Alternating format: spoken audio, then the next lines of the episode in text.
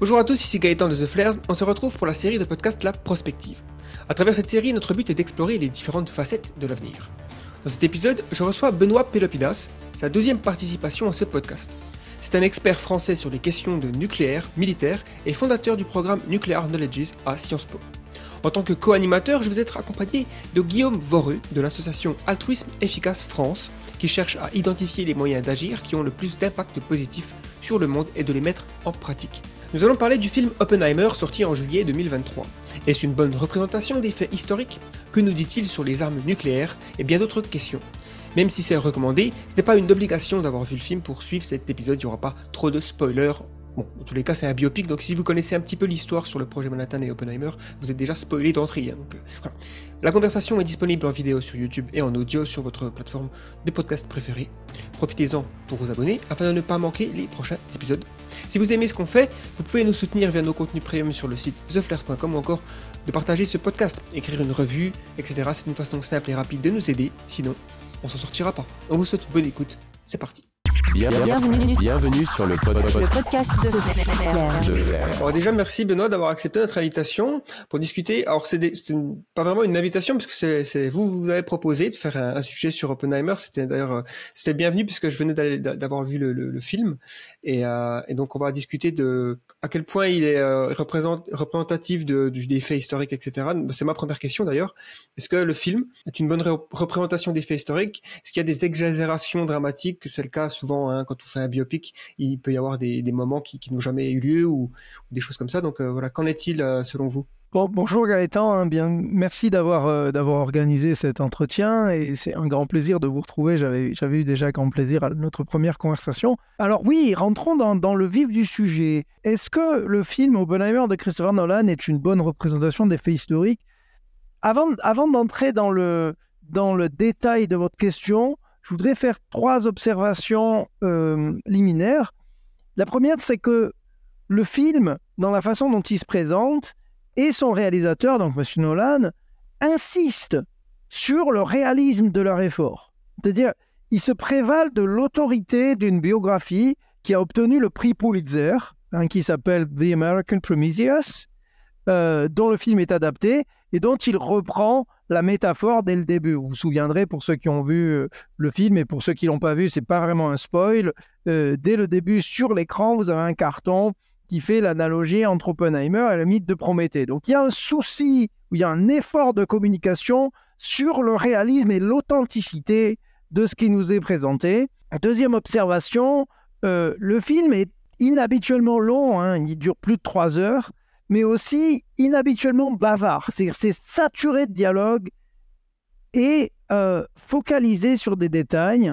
Donc il, me semble que cette euh, euh, focalisation et cette saturation du détail peuvent donner une illusion de complétude et donc d'exactitude qui consolide ce, premier effort que le réalisateur et, et- et le film lui-même ont fait. Troisième observation, euh, Nolan a fait savoir à qui voulait l'entendre qu'il n'y avait pas d'effets spéciaux dans son image de l'explosion atomique, ce qui en ferait une explosion plus, entre guillemets, réaliste, encore une fois, que ce qu'il avait fait dans The Dark Knight Rises, euh, pour les, fans de Christopher Nolan qui ont vu ce film-là, ou euh, les, détracteurs, hein, d'ailleurs, n'importe qui qui, qui a vu The Dark Knight Rises, vous vous souviendrez sans doute qu'on a une image d'explosion atomique qui était faite en image de synthèse, et donc M. Nolan nous dit qu'il avait erré à ce moment-là et qui nous fait donc cette fois-ci une représentation euh, réaliste.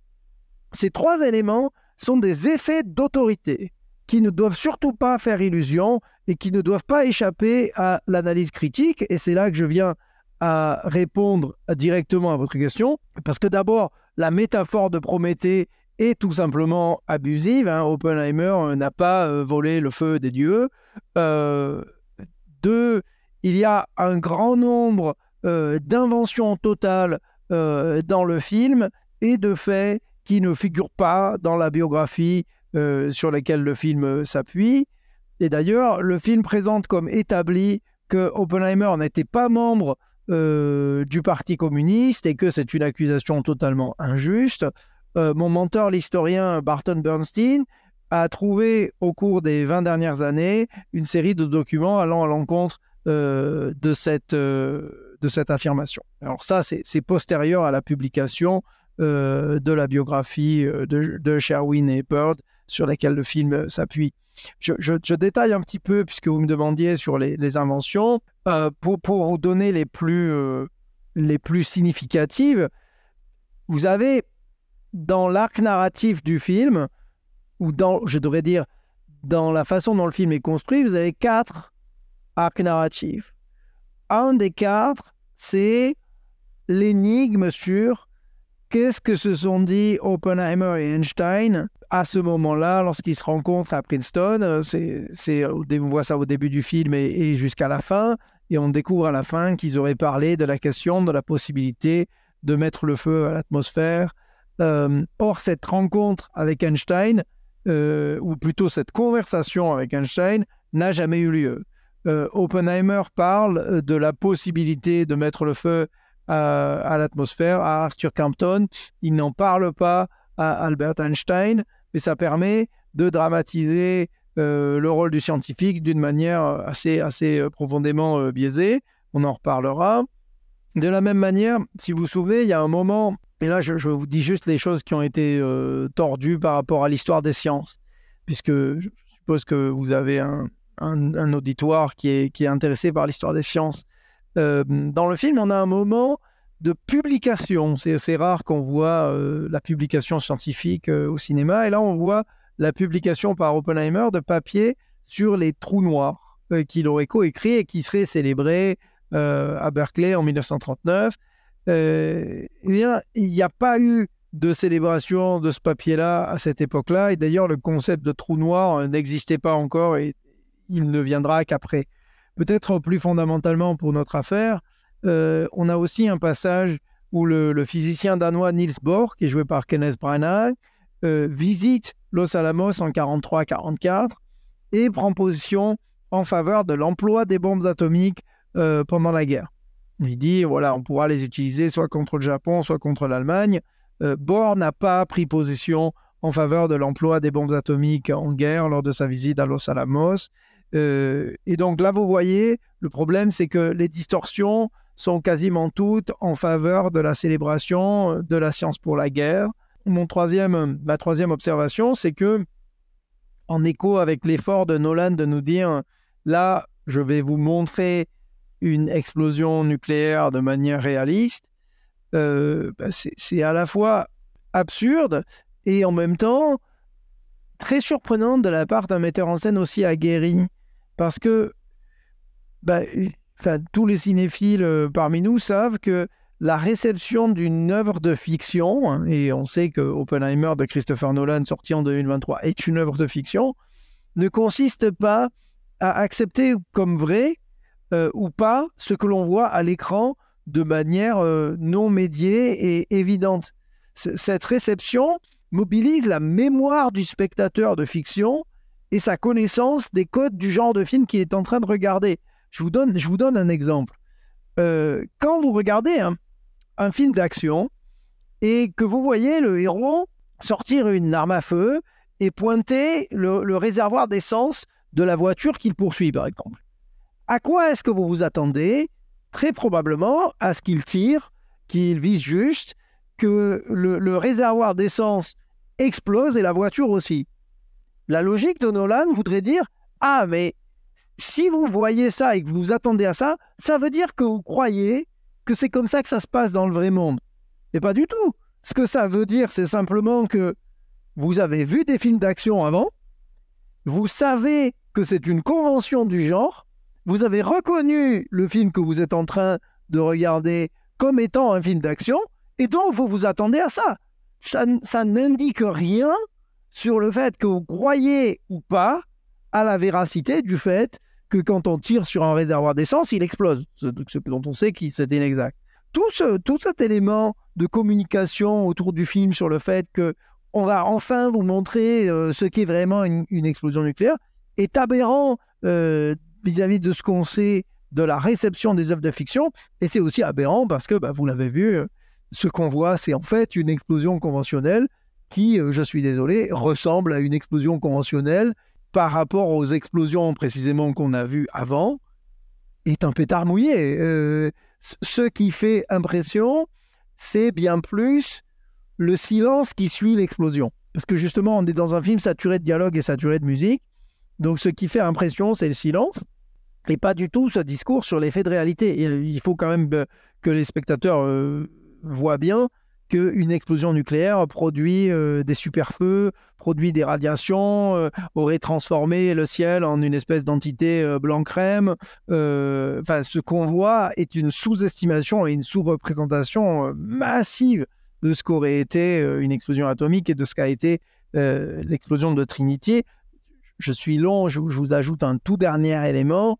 le, documentaire que je recommande infiniment qui s'appelle The Day After Trinity, qui a été publié, qui a été, euh, oui, qui est sorti en 1980, a un témoignage à un moment d'une dame qui était au Nouveau-Mexique et qui dit voilà, euh, j'ai vu euh, ça. Et puis elle dit, même ma sœur a été émerveillée et l'intervieweur à cette, cette intervention fabuleuse, il lui dit, vous pouvez ajouter quelque chose pour qu'on comprenne mieux qui est votre sœur? Et elle dit, oui, j'ai oublié de vous dire, ma sœur est aveugle. Et donc, je trouve que l'effet du documentaire, qui est de dire une personne non-voyante a senti qu'il s'était passé quelque chose dans le film, dans le ciel, a, un effet euh, d'impact bien supérieur à tous les efforts euh, assez besogneux et, qui échouent euh, de ce brave monsieur Nolan. Mais donc, pour vous, pour vous répondre, on est dans un effort d'affirmer l'exactitude et malgré tout dans une série de choix de fiction très clairs qui produisent plusieurs effets de, déformation historique. Oui, c'est vrai que l'explosion nucléaire, euh, ce qui est intéressant avec ce moment dans le film, c'est le, on va dire le build-up, on, s'y attend parce qu'on sait que ça, a eu lieu. Hein, donc vu que c'est un biopic, il n'y a pas de suspense là-dessus. Hein, on sait que ça va avoir lieu, on sait qu'on va le voir, mais il y a ce, on, sait qu'il a prévu quelque chose de spécial quand on a un petit peu écouté euh, ce qui se passait avant la, sortie du film, et donc on, s'attend à ce qu'il se passe quelque chose. Euh, et, c'est assez prenant quand même dans la salle de cinéma d'avoir ce, silence. C'est ça qui est probablement plus intéressant, plus, la vague, le de choc aussi. Euh, a été pas mal. Euh, contrairement à ce qu'on voit souvent en fiction, même quand c'est une bombe nucléaire en, numérique, euh, effets spéciaux, qui sont plus impressionnantes, mais qui sont il n'y a pas l'accompagnement de cet effet de, de de choc, de silence. D'ailleurs, euh, les documents historiques, les vidéos historiques des bombes nucléaires qui explosent euh, dans différents tests sont plus impressionnants, je trouve, euh, même les images, les photos, que ce qu'on voit dans le film. Mais bon, par contre, donc là, on a, on a vu qu'il y a eu des exagérations, des choses qui ont été ajoutées ou déformées. Est-ce qu'il y a des choses qui n'ont pas été dites dans le film qui étaient importantes quand même à dire? Selon vous, euh, à la fois sur le, Robert Oppenheimer, mais aussi sur le projet Manhattan euh, d'une manière générale Comment dire ça de manière euh, brève? On, peut commencer en disant, voilà, au fond, le film couvre la période qui va du début des années 40 jusqu'à l'année 1963, le moment où Oppenheimer reçoit le Fermi Award. et de ce point de vue-là, c'est quand même une histoire de l'invention des armes atomiques. Et, donc, peut-être, oui, un moyen, bah, si vous voulez, un moyen simple de parler de ce qui est absent, c'est de vous dire, dans ce film, on voit une explosion atomique. L'explosion atomique de Trinity du 16 juillet 1945. Euh, les autres, enfin les deux autres, les deux, deux autres, Hiroshima et Nagasaki, font l'objet de dialogues, mais on ne les voit pas ce qui donc leur donne une puissance évocatrice considérablement inférieure. Mais mon propos, c'est pas simplement de vous dire, c'est quand même surprenant qu'on ne voit ni Hiroshima ni Nagasaki, on va en reparler, hein, qui ont causé entre 110 et 210 000 morts, mais plus fondamentalement, que pendant la période couverte par le film, on a eu au total plus de 550 explosions nucléaires. 300 américaines, 221 soviétiques, 23 britanniques et 6 françaises, sous la forme euh, d'essais nucléaires, pour la plupart atmosphériques, qui ont disséminé euh, de la radioactivité sur toute la planète et affecté la géologie de la planète au point que l'on date le début d'une nouvelle ère géologique, l'Anthropocène, aux effets des essais thermonucléaires des années 50. Sur ces 550 explosions nucléaires, euh, M. Nolan choisit de nous en montrer une. ça vous donne déjà une idée de ce qui est absent. Euh, de la même manière, au cours de cette période, Nous avons traversé la crise des missiles de Cuba, euh, qui est considérée communément comme le moment le plus dangereux de l'histoire de la guerre froide, et peut-être plus important, euh, comme le moment dont nous savons aujourd'hui qu'elle n'a eu une issue favorable que par chance et pas seulement parce que les différents dirigeants ont adéquatement géré la crise. Euh, ça, c'est un élément que je développe dans l'annexe de mon livre Repenser des choix nucléaires. Et c'est aussi un élément dont euh, vous et moi, Gaëtan, on a discuté en détail euh, dans notre conversation précédente. C'est-à-dire que l'explication par le contrôle ne permet pas de rendre compte de l'absence d'explosion nucléaire.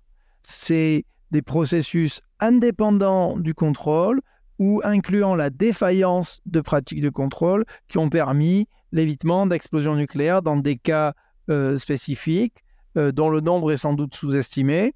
Euh, et finalement, tout ça, on ne le voit pas non plus. Alors, on pourrait, si on veut être charitable avec le film, et il faut, objecter que, comme vous le disiez tout à l'heure, c'est un biopic, c'est traité du point de vue d'Oppenheimer lui-même, et après tout, il n'a pas assisté aux autres explosions. Oui, c'est exact, mais il faut quand même observer que on voit pendant le film et pendant un temps considérable, hein, c'est en fait une des quatre intrigues principales, les auditions de confirmation de Louis Strauss au poste de secrétaire du commerce, euh, même quand euh, Oppenheimer n'y était pas.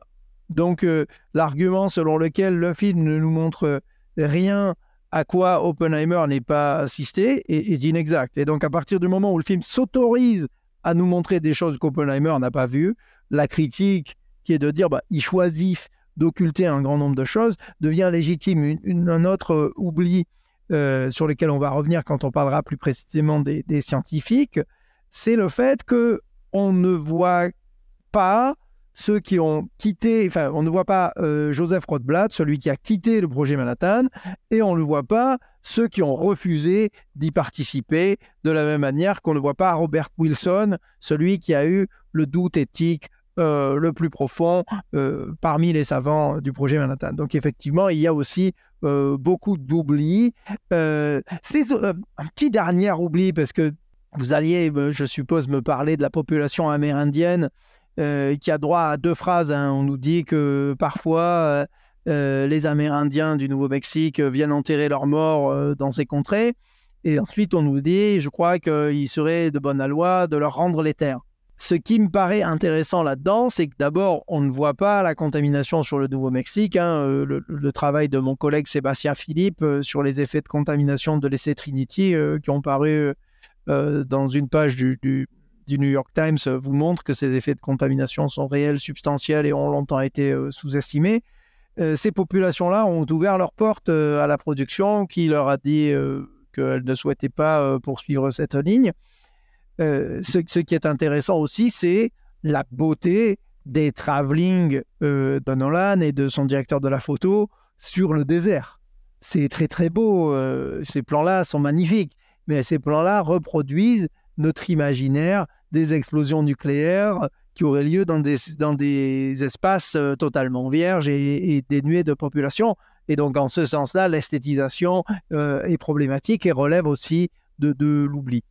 Et voilà, sur l'ou- sur l'oubli, c'est ce que je, voulais vous dire. Merci. euh, je me joins du coup à Gaëtan pour euh, poser des questions. Et euh, notamment dans le film, on voit discuter les premières cibles de, l'armée américaine au Japon. Et la décision de bombarder Hiroshima et Nagasaki n'a pas été, enfin, pas évidente. En tout cas, c'était pas une évidence que ça allait être ces cibles-là. Et aujourd'hui, on en parle encore. Du coup, est-ce que euh, vous pourriez nous dire un petit peu aujourd'hui quels sont, quels ont été les arguments pour ou contre, déjà de, bombarder effectivement, mais ensuite de choisir ces cibles-là? C'est un sujet décisif. Je vais vous dire cinq choses euh, sur ces sujets. D'abord, euh, et, et évidemment, hein, ces cinq choses, les auditeurs m'en voudront parce qu'ils voudront toujours que je parle d'autre chose. Je mesure que c'est une, euh, c'est, une réponse frustrante, mais donc cinq choses. Euh, la première, c'est que euh, on parle de décision, de décision présidentielle de larguer la bombe. Et d'ailleurs, dans le film, vous avez ce moment, hein, ça, ça pour le coup, c'est exact. Ce moment où Oppenheimer vient de dire à Truman, Monsieur le Président, j'ai du sang sur les mains, et où Truman, en fait, le, fait, le fait sortir du bureau ovale un peu manu militari, et, on entend cette expression euh, ne, me, ne me ramenez jamais, ce crybaby scientist, euh, cette, cette pleureuse euh, de savant. Euh, Truman aurait dit ça.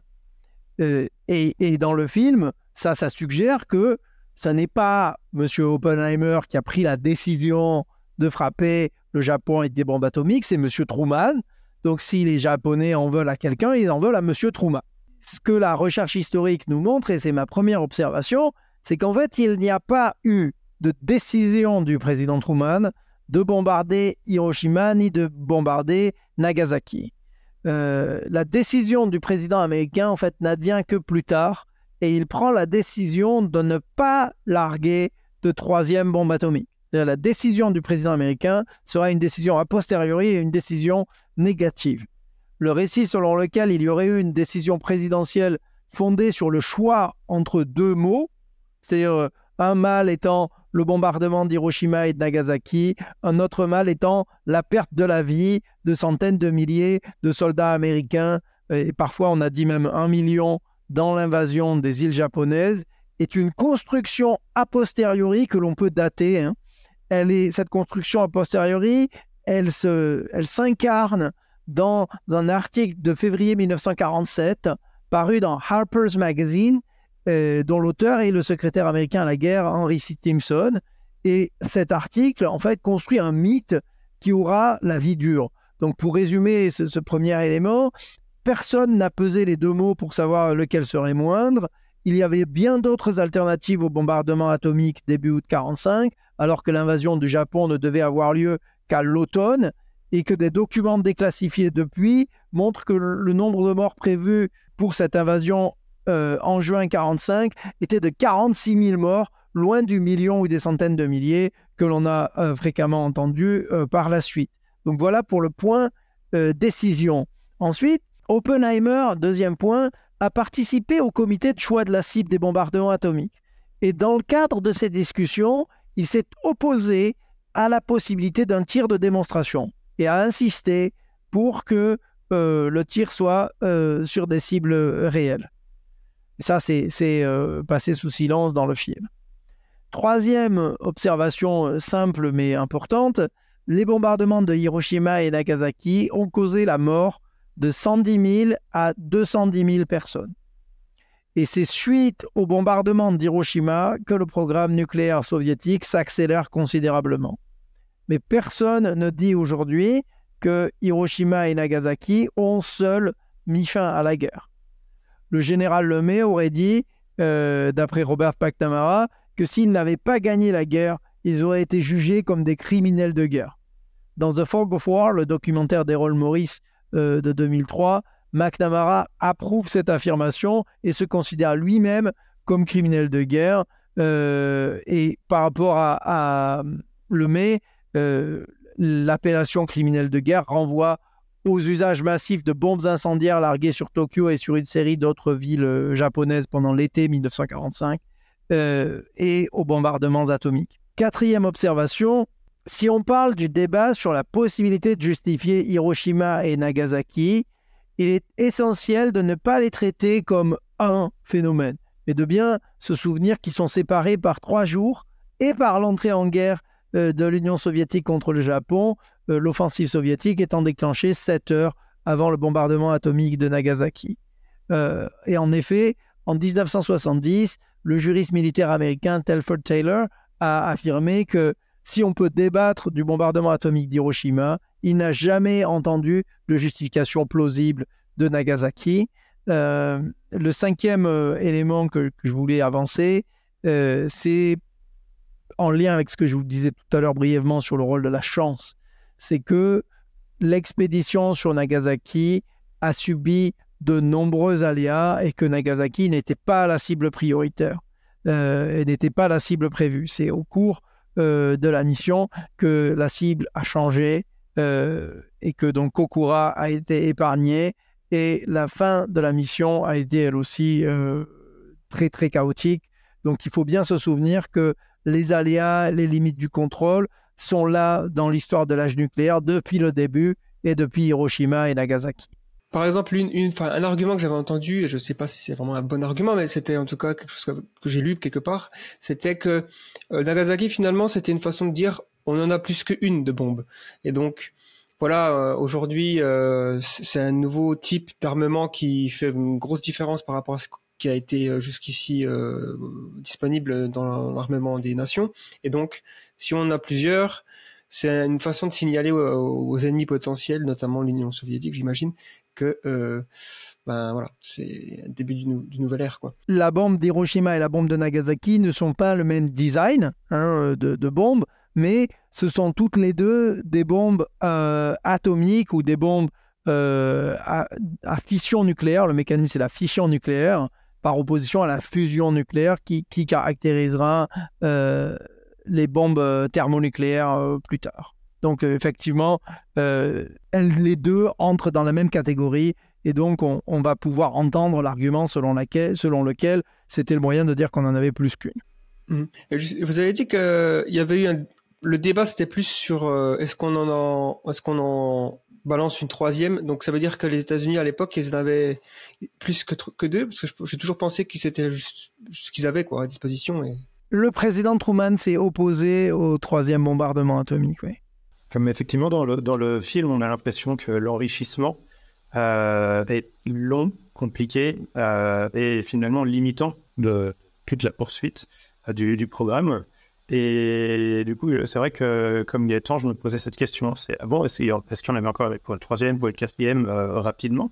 Alors ça, si vous voulez, c'est le moment. On parlera après du fondement d'ailleurs. Et moi, il faut que je, il faut que je vous dise aussi, je l'ai pas dit avant, euh, que ce, qui me distingue, c'est euh, justement de, d'avoir fondé un programme de recherche indépendante, donc qui, qui se veut euh, non partisan, financé sur la base de l'absence de conflit d'intérêts et qui déploie une éthique stricte de la recherche. Et donc c'est là, si vous voulez, que la frustration liée à l'exercice advient. C'est-à-dire que je vais vous répondre avec précision sur les choses sur lesquelles j'ai effectivement fait de la recherche, mais dans d'autres cas, je vais vous dire, je ne sais pas, non pas que d'autres ne savent pas, mais que je, suis mal placé pour répondre à la question. Et c'est ça, pour moi, la, différence radicale entre le, chercheur honnête et l'expert. L'expert a réponse à tout, euh, la plupart du temps des réponses floues. Euh, ce n'est pas mon cas. Et donc, à cette question-là, je ne crois pas avoir de bonne réponse. C'est tout à votre honneur de voter en touche euh, si vous ne savez pas. Mais je trouve que c'est effectivement intéressant. Euh, comme mais la, la, réponse à votre question existe dans la littérature. C'est juste que j'en ai pas une mémoire suffisamment précise pour, pour l'évoquer aujourd'hui. Alors du coup, le, on comprend que le film vous a globalement déçu dans la mesure où euh, il n'est pas parfaitement honnête, euh, il sous-estime ou il exagère euh, à, di à, différents, à différents niveaux. Et l'opportunité a peut-être été manquée de sensibiliser la population civile à un risque immense qui est toujours très réel, même si les craintes bon, sans doute beaucoup, se sont beaucoup dissipées depuis la fin de la guerre froide. donc, est-ce que vous voyez des exemples de fiction, et notamment de, de Hollywood, hein, qui ont véritablement permis de créer le débat public, de mobiliser euh, la réflexion de la population. Moi, ce que je me demandais, c'est si sur les risques de pandémie, euh, assez récemment, bien sûr, mais pas, forcément récemment, ou euh, sur les risques, enfin, sur les problèmes climatiques, certains films ont bien atteint cet objectif. Et ça ne veut pas forcément dire qu'ils sont très très fidèles scientifiquement, mais peut-être qu'ils sont plus convaincants émotionnellement pour une grande partie de la population. Je pense euh, au, au, film Le jour d'après, qui a maintenant une quinzaine d'années, je pense, où on voyait euh, la, la, la, Terre euh, progressivement recouverte euh, par la glace. Alors, c'est une question essentielle, mais, et je vais y répondre, mais, mais si vous permettez, j'aimerais faire un, un, petit détour avec trois remarques préalables pour, pour que vos éditeurs, vos auditeurs, pardon, euh, y voit clair sur l'importance de la question. Euh, la question que vous posez est essentielle euh, parce que d'abord, des explosions nucléaires demeurent possibles et nous ne pouvons toujours pas protéger les populations contre elles si elles advenaient euh, de manière délibérée ou accidentelle. Hein, si vous voulez des preuves détaillées de pourquoi des explosions nucléaires demeurent possibles, je peux vous les donner. Euh, ça, c'est le premier point. Étant donné cette vulnérabilité nucléaire qui est toujours la nôtre, deuxième élément, c'est que nous avons du mal à y croire. Et nous avons du mal à agir de manière cohérente vis-à-vis de cette vulnérabilité. Nous agissons comme si cette vulnérabilité n'était pas là et, comme si nous étions en situation euh, de protection pour une série de raisons hein, que j'explore donc aussi dans l'ouvrage euh, Repenser les choix nucléaires. Et donc, face à ce décalage entre notre condition de vulnérabilité et ce que nous voulons bien croire, qui est plutôt un imaginaire de la protection, la culture populaire visuelle, donc la fiction, peut nous aider justement à dépasser ce, décalage, hein, cette contradiction, et peut nous aider à mettre en adéquation ce que nous savons sur notre vulnérabilité et ce que nous voulons bien croire. C'est-à-dire en tant que spectateur, elle peut euh, nous permettre de nous placer dans un monde dans lequel euh, cette vulnérabilité nucléaire est une réalité, un monde dans lequel la catastrophe nucléaire peut advenir. C'est pour ça que cette euh, euh, médiation culturelle est cruciale, parce que sans elle, littéralement, on n'arrive pas à croire à la réalité euh, de notre condition. Pour répondre maintenant directement à votre question, il y a eu, j'allais dire, surtout dans les années 80, euh, des téléfilms qui ont eu un impact considérable sur le débat public. Je pense en particulier au téléfilm The Day After, euh, diffusé sur ABC en novembre 1983 et qui a été vu par euh, 100 millions de ménages américains euh, et qui nous montre le début euh, de la guerre nucléaire qui affecte euh, une ville euh, dans le Kansas et qui nous montre aussi l'impuissance euh, d'un des grands acteurs du western américain euh, qui est Jason Robards et qui là joue le rôle euh, d'un médecin littéralement dépassé par l'afflux euh, de patients dans son hôpital. Euh, c'est un, téléfilm qui a eu aussi un impact direct sur le président Reagan, qui dit dans son journal intime que ça l'a chamboulé assez fortement et que après avoir demandé une projection euh, personnelle à la Maison Blanche, euh, il est allé voir les planificateurs de la guerre nucléaire pour leur dire qu'ils étaient des fous furieux. C'est ce film euh, conjoint avec le concept d'hiver nucléaire, avec euh, les protestations du début des années 80 et avec la personnalité de Carl Sagan, de cosmologue euh, euh, bien connu, dont Gaëtan a sans doute dû parler déjà à ses, auditeurs, qui ont nourri le mouvement des années 80 qui va aboutir à une première période de limitation de la course aux armements et au traité euh, sur les forces nucléaires intermédiaires, qui est le premier traité qui abolit euh, une catégorie entière d'armement. Euh, au Royaume-Uni, on a un téléfilm aussi qui s'appelle Threads, qui a eu un impact considérable sur l'opinion publique britannique en montrant justement les effets d'une guerre nucléaire sur le, sur le Royaume-Uni. Ce qui est intéressant, c'est que dans les sondages que, mon équipe et moi avons conduits sur l'impact de la culture populaire, eh bien, on s'attendait à ce que ce soit soit des films plus marquants dans l'histoire du cinéma, soit des films réalisés par des metteurs en scène euh, plus, plus décisifs, euh, qui soient mémorables. Euh, on pense à Docteur Folamour de Stanley Kubrick, à Terminator de James Cameron, on pense peut-être à War Games de John Badham. Eh bien non, ce sont ces films-là qui ont eu un gros impact. Et, j'ai envie de vous dire, ils ont eu un gros impact parce que, parce que ils ne nous laissent pas, euh, ils ne nous, nous spectateurs, euh, laissent pas la possibilité d'isoler et de séparer l'expérience euh, de la vie, du visionnage de ces films par rapport à notre vie. C'est-à-dire, on ne peut pas simplement, simplement entrer dans le cinéma et se dire voilà, je laisse ma vie à la porte et fermer la porte du cinéma à la fin en disant maintenant je retourne à ma vie. Les deux sont complètement étanches. Ce que ces films-là font, c'est qu'ils produisent un effet de hantise. C'est-à-dire littéralement, on n'a ni l'effet cathartique de soulagement comme on peut l'avoir à la fin de War Games, où on peut se dire ouf, euh, la catastrophe n'a pas eu lieu. Et donc cette, cette tension qui a été produite par le film, elle est littéralement relâchée à la fin, et donc on peut sortir fermer la porte et retourner à nos activités quotidiennes. On n'a pas non plus l'effet cathartique de, euh, du spectacle euh, de la mort nucléaire de masse, comme on peut la voir dans, à la fin du Docteur Folamour, où vous voyez le ballet des bombes atomiques, hein, pour parler comme Boris Vian avec une jolie musique. Euh, non, non, dans The Day After It Threads, on a l'agonie des survivants de la mort nucléaire. Et donc, montrer les effets de cette guerre, c'est un des gestes esthétiques qui permet de nous, de nous mettre en situation de comprendre la possibilité de cet événement. C'est un geste esthétique qui a été présent pendant euh, les quatre décennies de la guerre froide et qu'on ne trouve quasiment plus euh, par la suite. Oui, non, euh, je, trouve ça assez intéressant qu'en fait, c'est une forme, cette hantise, l'effet hantise qui est visiblement ce qui sépare même les films qui pourraient être réalisés, qui pourraient être plus populaires. L'effet hantise, il, est lié à un réalisme un peu particulier. C'est pas un réalisme euh, purement visuel, mais c'est beaucoup plus sur des choix euh, de ce qui est montré, mais de ce qui ne l'est pas. Et je trouve ça euh, vraiment assez édifiant comme, comme travaux que vous avez fait. Je pense aussi le film La Route, enfin c'est l'adaptation d'un livre, mais ça montre l'horreur de, de ce qui pourrait arriver à la civilisation finalement. L'effondrement total de la civilisation après une guerre nucléaire. Il me semble que c'est ça le, la prémisse du film. Et il n'y a absolument aucun sugar coating, comme on dit. C'est vraiment brut, c'est, tragique.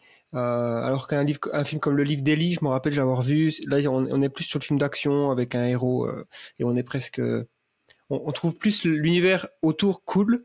Euh, et c'est souvent aussi ça qui peut être problématique, quoi, parce que un univers comme Mad Max qui demande des des guerriers sur la route avec des casque des, des, des punks finalement tout ça euh, c'est un côté euh, euh, dans, la, dans la culture quoi qui, qui est attrayant presque hein. il n'y a pas beaucoup de films qui nous montrent vraiment les conséquences parce que je sais plus c'est qui qui a dit que les les chanceux après une guerre nucléaire c'est ceux qui sont morts directement après l'explosion il y avait aussi les films liés aux astéroïdes Deep Impact Armageddon qui ont quand même je trouve un petit peu augmenter la, conscience que, ça, pourrait arriver. En tout cas, euh, enfin, si c'est déjà arrivé sur Terre, mais on n'avait jamais vraiment imaginé que ça pourrait arriver euh, à notre époque.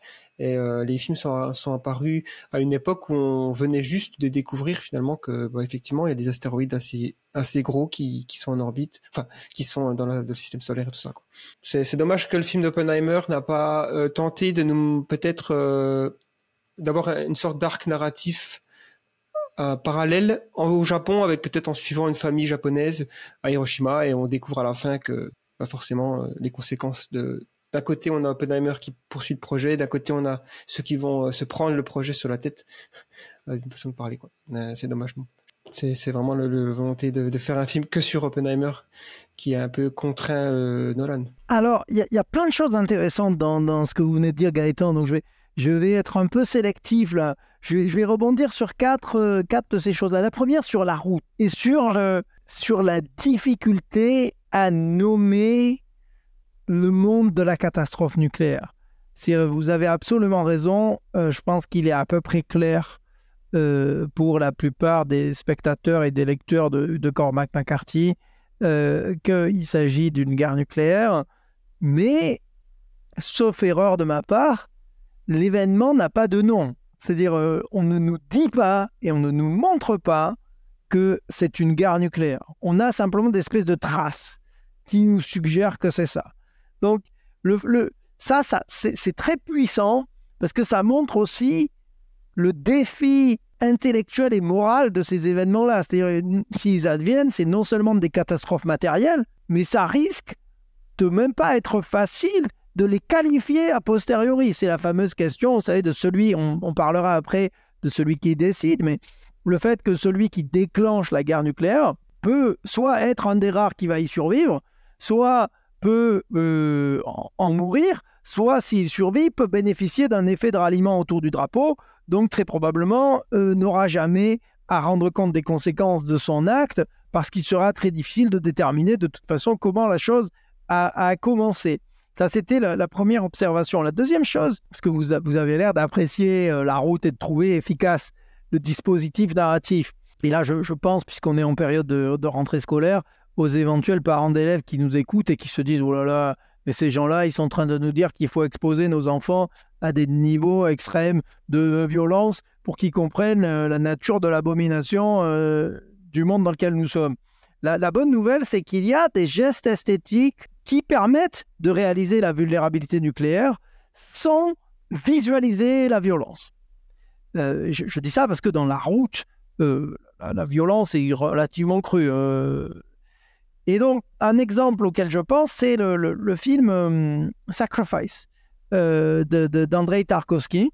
Le mécanisme narratif de Sacrifice, c'est simplement un renversement de la valeur du temps. C'est-à-dire, au lieu que le temps soit un temps ouvert, un temps du projet, ce temps devient un compte à rebours jusqu'au moment où l'impact du missile qui est annoncé dans les toutes premières minutes du film euh, n'advienne. C'est-à-dire, le film commence avec un, petit spot télévisé qui dit voilà, euh, un missile a été lancé, euh, on ne peut pas vous protéger, en gros, il va tomber, vous allez souffrir, au revoir, et, c'est tout. Et donc, littéralement, on passe le temps qui reste avec euh, les protagonistes à vivre ce temps comme un temps qui reste. Donc, la perception de la, de la possibilité de la guerre nucléaire ou de la catastrophe nucléaire, là, devient la perception d'une inévitabilité puisque ça a déjà commencé. C'est juste qu'on n'en a pas encore vu les effets. Et donc là, paradoxalement, vous voyez, on n'a pas besoin en fait de, montrer les effets. C'est un deuxième geste euh, qui est possible et qui est mobilisable et qui n'est malheureusement pas euh, mobilisé euh, dans la culture populaire post-guerre froide. Trois- troisième observation, vous avez tout à fait raison Gaëtan sur les, sur les astéroïdes. C'est-à-dire il y a eu une vague Deep Impact et Armageddon dans les années 90 où les armes nucléaires ont été rendues visibles. Mais ça, c'est la manifestation d'un renversement de la valeur des armes nucléaires dans la culture populaire. C'est-à-dire, comme vous le voyez euh, dans, dans Deep Impact, ça marche pas. Mais dans Armageddon, ça marche très bien. C'est euh, la logique quand même de cette affaire-là, c'est que si vous avez affaire à un astéroïde euh, qui risque de frapper la Terre et de la détruire, vous avez besoin de deux choses pour soit en, réduire la taille, soit en dévier le cours.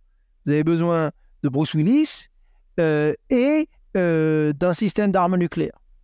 Si vous avez qu'un des deux, ça suffira pas, et si vous avez aucun des deux, ça marchera vraiment pas. Mais, je, vous dis ça euh, de manière un peu amusée, mais simplement parce que c'est- révélateur que dans ce genre de film-là, mais aussi dans des films plus, plus fantasques, comme Independence Day ou, Pacific Rim, on a l'idée que les armes nucléaires sont un instrument indispensable de salut contre un ennemi qui résiste à tout le reste. Et ça, c'est un effet euh, spécifique et problématique, cette revalorisation des armes nucléaires. euh, c'est un effet spécifique de la culture populaire post-guerre froide. Parce que si vous prenez euh, dans La guerre des mondes de Spielberg, le remake avec Tom Cruise, il n'y a pas d'armes nucléaires du tout. Mais ce qui est intéressant, c'est que dans La guerre des mondes d'origine de, de la guerre froide, eh bien, les armes nucléaires échouent euh, face aux, extraterrestres. Donc on a, on a dans le moment post-guerre froide une revalorisation euh, des armes nucléaires comme instrument irrem- irremplaçable contre des ennemis euh, très très méchants. Euh, et on a aussi en même temps, et c'est ça qui est problématique, une euh, minimisation considérable des effets de ces armes. D'abord parce que, ben, vous le voyez, depuis tout à l'heure, on parle de, enfin, parle essentiellement d'une explosion. On ne parle pas de la guerre nucléaire. C'est, on ne parle pas d'un phénomène dans lequel la riposte est possible. Ce qu'on a dans la période post-guerre froide, ce sont des phénomènes, d'abord, comme vous avez dit, liés à l'astéroïde. Donc, on va envoyer quelques bombes et l'astéroïde, ben, c'est un astéroïde, donc il ne riposte pas. Euh, de la même manière, on a un imaginaire du terrorisme nucléaire, où ce qu'on va voir, c'est quelques bombes. Alors je pense, vous pour ceux qui ont vu le film La somme de toutes les peurs euh, avec Ben Affleck, euh, ou qui ont lu le, livre, euh, qui ont vu la série Jericho, euh, c'est la même chose. C'est le, le phénomène euh, du terrorisme nucléaire. Et donc, c'est 1, 2, 3, 4, peut-être 5, mais pas plus de 5 explosions. Et donc, c'est littéralement une bombe détruit une ville. Donc, c'est un imaginaire d'Hiroshima, si vous voulez, une bombe détruit une ville, multipliée, mais pas de possibilité de riposte. Donc, ça, c'est une première minimisation. La deuxième forme de minimisation, c'est simplement la façon dont on présente les effets des armes. Euh, alors, puisque j'ai parlé Terminator de James Cameron, euh, qui est intéressant dans son refus hein, de la minimisation, euh, de, de l'introduction de Terminator 2. Terminator 2 est un film par ailleurs extraordinaire, mais l'introduction de Terminator 2 est particulièrement brillante en la matière. Mais James Cameron, deux ans plus tard, j'allais presque dire euh, un homme de son temps, qui aboutit à la minimisation totale euh, des effets des explosions nucléaires. Pour ceux qui ont vu True Lies, euh, la fin de True Lies, c'est une explosion nucléaire qui a pour seul effet de produire l'éclairage qui va permettre de donner la lumière adaptée pour le baiser romantique entre les deux protagonistes. C'est-à-dire, littéralement, l'explosion nucléaire, c'est un truc dans le lointain qui permet de produire un coucher de soleil en plein jour. Donc, euh, elle, elle n'a aucun effet négatif. Euh, et, ça, si vous voulez, c'est pas juste moi qui suis devenu, euh, qui, ai perdu tout mon sérieux. C'est quelque chose qui est devenu euh, ordinaire. C'est-à-dire, pareil, hein, Ben Affleck dans La somme de toutes les peurs, quand vous avez l'explosion nucléaire dans le stade, la seule chose que ça fait, c'est que, bah, oui, ça va un peu, ça va produire le fait que l'hélicoptère s'écrase et ça va perturber son téléphone portable, mais pas grand-chose de plus. hein. Il n'y a, pas de- radiation. Euh, de la même manière, dans World War Z, euh, l'adaptation euh, avec Brad Pitt, bah, Brad Pitt, son en hélicoptère, passe au-dessus d'un champignon nucléaire et c'est quand même inconfortable. Ça perturbe sa conversation téléphonique. hein, quel dommage. Donc, vous voyez que c'est que c'est systématique cette sous-estimation euh, des effets. On l'a aussi chez Nolan déjà hein, dans The Dark Knight Rises, où bah, euh, Batman euh, se saisit. Bon, là il y a une autre confusion entre les réacteurs nucléaires et les bombes, mais donc se saisit du réacteur et juste va avec la batte volante suffisamment loin de Gotham City et produit l'explosion, mais il va pas se passer trois minutes. Même, on pourrait dire au moins Batman va mourir. Ben non, même pas. Euh, trois minutes plus tard, il est au café avec Michael Caine. Tant mieux pour lui. Hein. Mais, donc, ça, manifeste de manière systématique une sous-estimation des effets des armes, leur transformation en un instrument de salut nécessaire, même quand la NASA nous dit que c'est pas nécessaire. Et euh, peut-être un dernier élément là-dedans, c'est aussi le fait que la guerre nucléaire est détachée de ses origines humaines. Si vous regardez, euh, par exemple, Matrix ou euh, Battlestar Galactica ou, euh, oui, même, la, même la, franchise Terminator, à la fin, ce n'est pas les hommes qui déclenchent la guerre nucléaire, c'est les cyborgs ou c'est les machines. Donc, vous avez dans la culture populaire post-guerre froide ces effets qui nous mettent à distance euh, de notre vulnérabilité nucléaire. Vous avez aussi dans la série Heroes euh, un épisode où euh, finalement il y a des explosions nucléaires, mais ça fait mal à personne.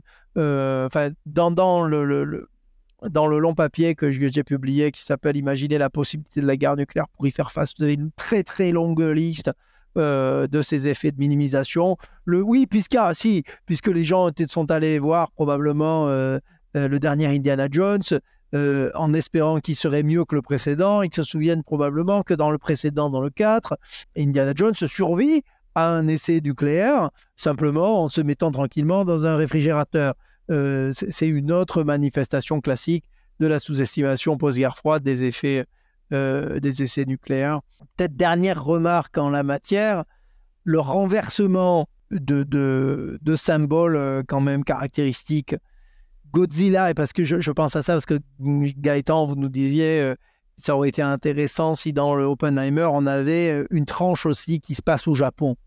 Et donc ça me renvoie au fait que l'iconographie japonaise des effets des explosions nucléaires, c'est notamment le personnage euh, de Godzilla, que je, moi je ne prononcerai pas à la japonaise puisque je ne veux pas déformer que mon japonais est inexistant. Mais donc euh, Godzilla été d'abord la manifestation des effets des explosions. Eh bien, post-guerre froide, il faut quand même bien voir que la logique se renverse. C'est-à-dire que contre Godzilla, il faut utiliser des armes nucléaires. Euh, c'est-à-dire les armes nucléaires sont devenues qui, étaient là pour euh, être le problème sont devenues la solution. C'est juste un, un, dernier exemple de ça. Euh, peut-être, peut-être un tout dernier quand même élément. je, pardon, je vous joue ça à chaque fois. Le fait qu'on joue à se faire peur, de, la mise à distance de la vulnérabilité nucléaire, c'est que, notamment dans la franchise Mission Impossible, il y a plusieurs moments où il y a une possibilité d'explosion nucléaire eh bien à chaque fois, euh, il y a une blague sur le fait que ça aurait pu tourner mal. Et à la fin d'un des épisodes, euh, je crois que c'est Rogue Nation, je ne sais plus lequel c'est, vous avez, un, enfin c'est un, un, épisode particulièrement grand guignolesque, où littéralement vous avez un missile euh, qui, euh, qui, manque d'exploser, et euh, le personnage de Simon Pegg explique à la fin, tranquillement, que on a eu de la chance si ça n'a pas explosé. Et ça a l'air d'être vrai, mais la scène est tournée de manière à ce que ça soit un artefact comique. C'est tourné de manière à ce que, bien évidemment, on sait que ça ne pouvait pas exploser parce que c'est la franchise Mission Impossible. Et donc, là, c'est le dernier élément, et c'est le lien avec ce que, vous disiez tout à l'heure sur, euh, sur euh, ce que vous disiez tout à l'heure, Guillaume, sur euh, The Day After, qui est dans The Day After et dans la plupart de ses films, l'obstacle à la prise de conscience, c'est le thème du héros guerrier protecteur. Tant qu'on a un héros guerrier protecteur, ce personnage ne nous rend pas capable de faire face à notre condition de vulnérabilité et au fait que face à la catastrophe nucléaire, il n'y a pas de protecteur. Et c'est pour ça que, par exemple, le film comme Le Chant du Loup, dramatiquement, échoue totalement, parce que son enjeu, c'est de nous dire, voilà, il y a une possibilité euh, de catastrophe nucléaire. Or, précisément, étant donné que les marins sont caractérisés tout le long du film comme des héros guerriers protecteurs, eh bien, évidemment qu'il n'y a aucun suspense sur le fait que tout ira bien à la fin et que donc on a, on a raté le coche. L'enjeu, c'est pour ça, l'enjeu esthétique, ça reste comment est-ce qu'on fait pour que les, les, spectateurs puissent faire face à leurs conditions de vulnérabilité nucléaire. Il y a aussi dans le film, donc de, pour revenir à Oppenheimer, euh, quelque chose qui m'a plu, je trouve pas, ce que j'avais envie que ce passage y soit, c'est euh, les fameux calculs d'Edward Teller sur le risque euh, qu'une explosion nucléaire la toute première en fait, puisse embraser l'atmosphère, puisqu'à l'époque, ben, effectivement, euh, vu que ça avait jamais eu lieu, on ne pouvait pas être sûr sûr, et les calculs bon, ben, indiquaient qu'il y avait une probabilité que ça arrive. D'ailleurs, j'ai récemment découvert que Nolan a pris connaissance de ce fait, et c'est presque ça qui l'a motivé à faire Oppenheimer. Il s'est renseigné sur le sujet, et il s'est dit, waouh, c'est incroyable que, ce fait historique soit vrai, qu'il soit pas connu finalement. Déjà, que, que pensez-vous de cette situation inédite dans l'histoire, hein, où l'humanité pour la première fois a eu euh, le potentiel de détruire toute vie sur Terre, et quand même a, été euh, de l'avant? Et euh, qu'est-ce que ça nous dit donc sur le rapport risque-bénéfice des décisions prises par finalement un si peu grand nombre de personnes? Là, il y a la question de, de l'apprenti sorcier. Et ensuite, il y a la question du, justement du peu de, gens qui décident puisque vous avez commencé avec la fascination de, de Nolan pour cet épisode, euh, qui a lieu pendant la guerre, hein, qui a lieu, euh, je crois, au début de l'année 42, il faudra que je vérifie ça. Il est tellement fasciné par ça que vous avez un dialogue à ce sujet dans son film précédent, qui est Tenet. Vous avez des personnages dans Tenet qui parlent du fait qu'on a failli euh, mettre le feu à l'atmosphère. Et, et cette fascination, elle, est productive pour le film. Il a raison, il y a plein de choses à poser euh, à partir de ça. Mais c'est aussi pour ça que je suis très déçu, parce que il dramatise cette affaire-là en créant une discussion avec Einstein, alors que c'est pas Einstein que Oppenheimer en a parlé, comme je vous disais tout à l'heure, il en a parlé à Arthur Campton.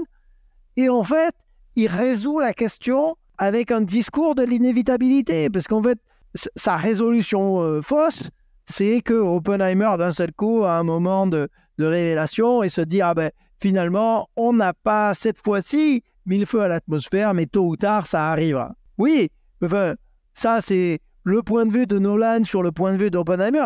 Et le, moi, mon problème, c'est que ça, ça suggère aussi que, bon, ben, littéralement, euh, les citoyens du monde d'aujourd'hui ne peuvent plus rien, puisque euh, tout a été décidé et l'inévitabilité est déjà ancrée dans le destin de l'humanité. Donc, je trouve que cette réponse-là est vraiment pas à la hauteur des questions que pose, que pose cet événement euh, sur lequel, euh, sur lequel vous, vous m'interrogez. Alors, d'autres réactions à ça? D'abord, sur le peu, sur le peu de personnes qui décident en la matière. Ben, ce peu de personnes, il est intéressant parce qu'il faut, d'abord euh, rappeler aux auditeurs que sur 193 États membres de l'ONU, euh, vous en avez 9 hein, qui possèdent des armes nucléaires et 5 en plus qui euh, hébergent des armes nucléaires étrangères sur leur sol, 6 si on compte la Biélorussie maintenant qui dit qu'elle héberge des armes nucléaires russes. Et seule une toute petite élite politico-militaire est impliquée dans les décisions liées à l'emploi. Observons déjà qu'on pourrait envisager un élargissement du nombre de personnes liées aux décisions plus nombreuses qui rendent les explosions nucléaires possibles. Je pense au budget, au dimensionnement, au nombre d'armes nécessaires. Ça, ça pourrait être euh, plus fondamentalement euh, et avec plus de transparence et plus d'alternatives euh, décidé euh, par des parlementaires. Mais cette question du petit nombre que vous posez euh, très justement, euh, Gaëtan, euh, nous amène à la justesse de l'observation du, philosophe allemand euh, Gunther Anders qui disait On entend souvent que les armes nucléaires, c'est la possibilité du suicide de l'humanité. Et Anders dit bah, la- l'appellation suicide est la façon la plus impropre de caractériser euh, le phénomène qu'est la guerre nucléaire, parce que le suicide, enfin, la définition du suicide, c'est qu'il y a identité entre le suicideur et le suicidé. Or, en situation de guerre nucléaire, celui ou ceux qui la déclenchent sont paradoxalement, pratiquement, on pourrait dire, euh, j'allais dire, soit les seuls qui ont une chance de survie, euh, soit en tout cas ceux euh, qui sont les seuls qui bénéficient d'un dispositif institutionnel voué à leur survie. La Suisse, vous savez, faisant exception, puisque la Suisse, euh, pendant la guerre froide, a, a développé un système d'abri anti-atomique pour chacun de ses concitoyens, mais on est, on est de plus en plus circonspect aujourd'hui, puisqu'il faudrait euh, survivre suffisamment longtemps dans les abris anti-atomiques. Donc on, pourrait en fait euh, simplement vivre un peu plus longtemps, mais pas beaucoup plus longtemps. Donc ça, c'est le premier élément. Vous avez tout à fait raison sur le peu de gens qui sont susceptibles de produire la fin de la civilisation euh, telle qu'on la connaît et peut-être euh, jusqu'à l'omnicide. Une deuxième observation, c'est que on pourrait peut-être accepter ces décisions si elles étaient prises par un petit nombre de personnes, mais si elles étaient prises dans le cadre d'un processus démocratique dans lequel il y a transparence de l'information et une série d'alternatives claires. Mais ce n'est pas le cas. Et ça, c'est vraiment quelque chose que je développe en détail euh, dans le livre, mais je vous donne juste quelques exemples. Euh, depuis la fin de la guerre froide, l'arsenal nucléaire français, par exemple, est passé de 6 à 4 euh, sous-marins nucléaires lanceurs d'engins sans que personne ne fasse campagne sur le sujet dans des campagnes électorales, ni ne rende compte des effets de ces décisions à l'issue euh, du mandat. Et ça, c'est vrai dès le début de l'âge nucléaire. hein. Les soviétiques ont appris l'existence du projet Manhattan avant les membres du Congrès américain. Donc le problème, c'est pas seulement le nombre de décideurs, c'est le fait que ces décisions sont prises en dehors euh, du cadre de la délibération par les élus euh, du peuple. Euh, le troisième observation en la matière, c'est que l'information dont, les décideurs disposent est souvent partielle ou incorrecte. Et ça, c'est ce que, vous pointez, Gaëtan, quand vous prenez cet exemple et vous, nous- dites, on ne savait pas les effets euh, de, l'explosion sur le deutérium qui aurait possiblement produit une réaction en chaîne et, et mis le feu euh, à l'atmosphère. Hans Bethe était sceptique et a posteriori dira on savait que ça ne se produirait pas, mais on était en situation d'in- d'incertitude. Et ce qui est intéressant, c'est que en situation de crise, on sait que les décideurs sont pas capables de se saisir de la totalité des informations conformément aux attentes de la rationalité. Euh, pensons à Kennedy et McNamara pendant la crise de Cuba. euh, par exemple, Kennedy avait une information sur le nombre de troupes soviétiques à Cuba qui était presque quatre fois euh, inférieure à la réalité. Il avait négligé le fait qu'il avait délégué la capacité d'utiliser les armes nucléaires aux, soldats sur le terrain dans une multitude de contextes. Et de la même manière, McNamara, qui a ordonné de larguer des, des explosifs autour de Cuba pour forcer les navires soviétiques à faire surface, ne savait pas que dans les quatre sous-marins soviétiques autour de Cuba, il y avait des, des, euh, euh, torpilles à tête nucléaire euh, dont la capacité de destruction était de l'ordre de celle de Hiroshima. Donc là, vous voyez, on a un problème de qualité de l'information en situation de crise qui, était, qui est manifesté dès cet épisode, dès le début de l'histoire nucléaire. Et dernier élément, face à ce manque d'information, on a des phénomènes de confiance excessive dans notre contrôle sur les armes. Et là, c'est ce qui s'est passé avec les, savants atomistes. Le dernier élément, c'est que notre historiographie est tellement dépendante des témoignages des élites politico-militaires dans les États dotés d'armes nucléaires et des informations issues des fabricants euh, d'armes que ça a introduit un biais et un décalage dans la révélation des limites du contrôle, des limites de la sûreté des armes, de sorte que ces décideurs dont vous pointiez euh, le nombre très faible sont presque structurellement irresponsables des effets de leurs actions et des risques qu'ils nous font courir. Euh, dans le livre euh, Gambling with Armageddon, Martin Sherwin montre par exemple que JFK a fait crise à Cuba pour des raisons électoralistes, alors même qu'autour de lui, on lui disait, bah, finalement, les missiles qui sont posés à Cuba n'aggravent pas euh, la situation stratégique et n'exigent pas qu'on escalade, mais pour ne pas avoir l'air faible aux élections de mi-mandat face au communisme et face à ses adversaires républicains sur les questions de la défense, Kennedy choisit d'escalader et finit par mentir aussi à la population euh, sur la nature du risque.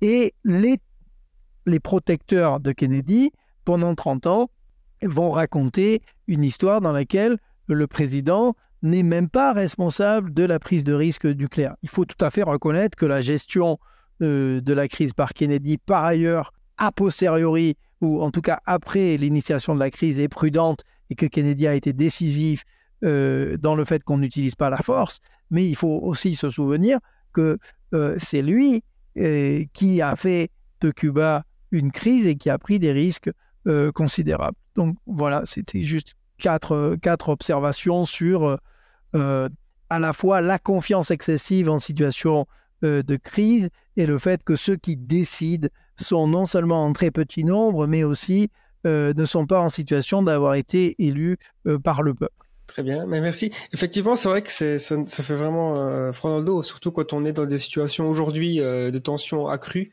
avec des, personnes qui ont, un petit groupe de personnes qui ont accès à ces armes. Il y a aussi, donc effectivement, le projet Manhattan est né donc dans les années 40, euh, pendant la Deuxième Guerre mondiale, avec l'intention de battre les nazis, puisqu'il y avait cette crainte que les nazis, qui, alors il me semble que c'est eux en premier qui ont découvert la fission nucléaire, ou en tout cas c'était dans cette région du monde, c'est pas les, les, les je crois. Que...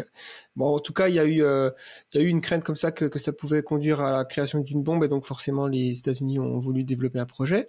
Euh, mais à un moment donné, il y a eu quand même des informations comme quoi les nazis n'étaient pas très bien partis dans ce projet et qu'il y, y, avait de fortes chances qu'ils échouent, en tout cas euh, que le régime s'effondre avant euh, l'élaboration d'une bombe nucléaire nazie.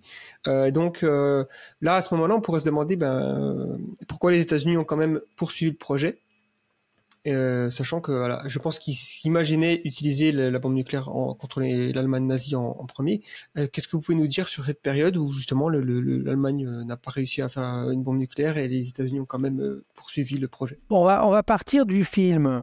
Le film de Oppenheimer répète le motif classique de la course inévitable contre la possibilité d'une bombe nazie. Quand on regarde le film, on se dit, ben, s'il est possible que les nazis construisent une bombe, alors euh, il est nécessaire que euh, les Alliés le fassent avant eux pour empêcher euh, une bombe nazie.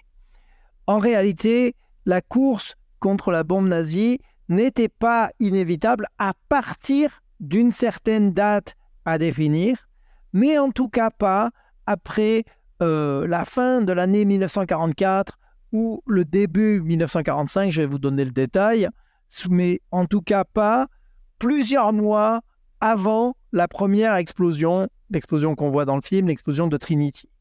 Donc, l'explosion de Trinity n'était pas inévitable et n'est pas justifiable par la course contre une bombe nazie.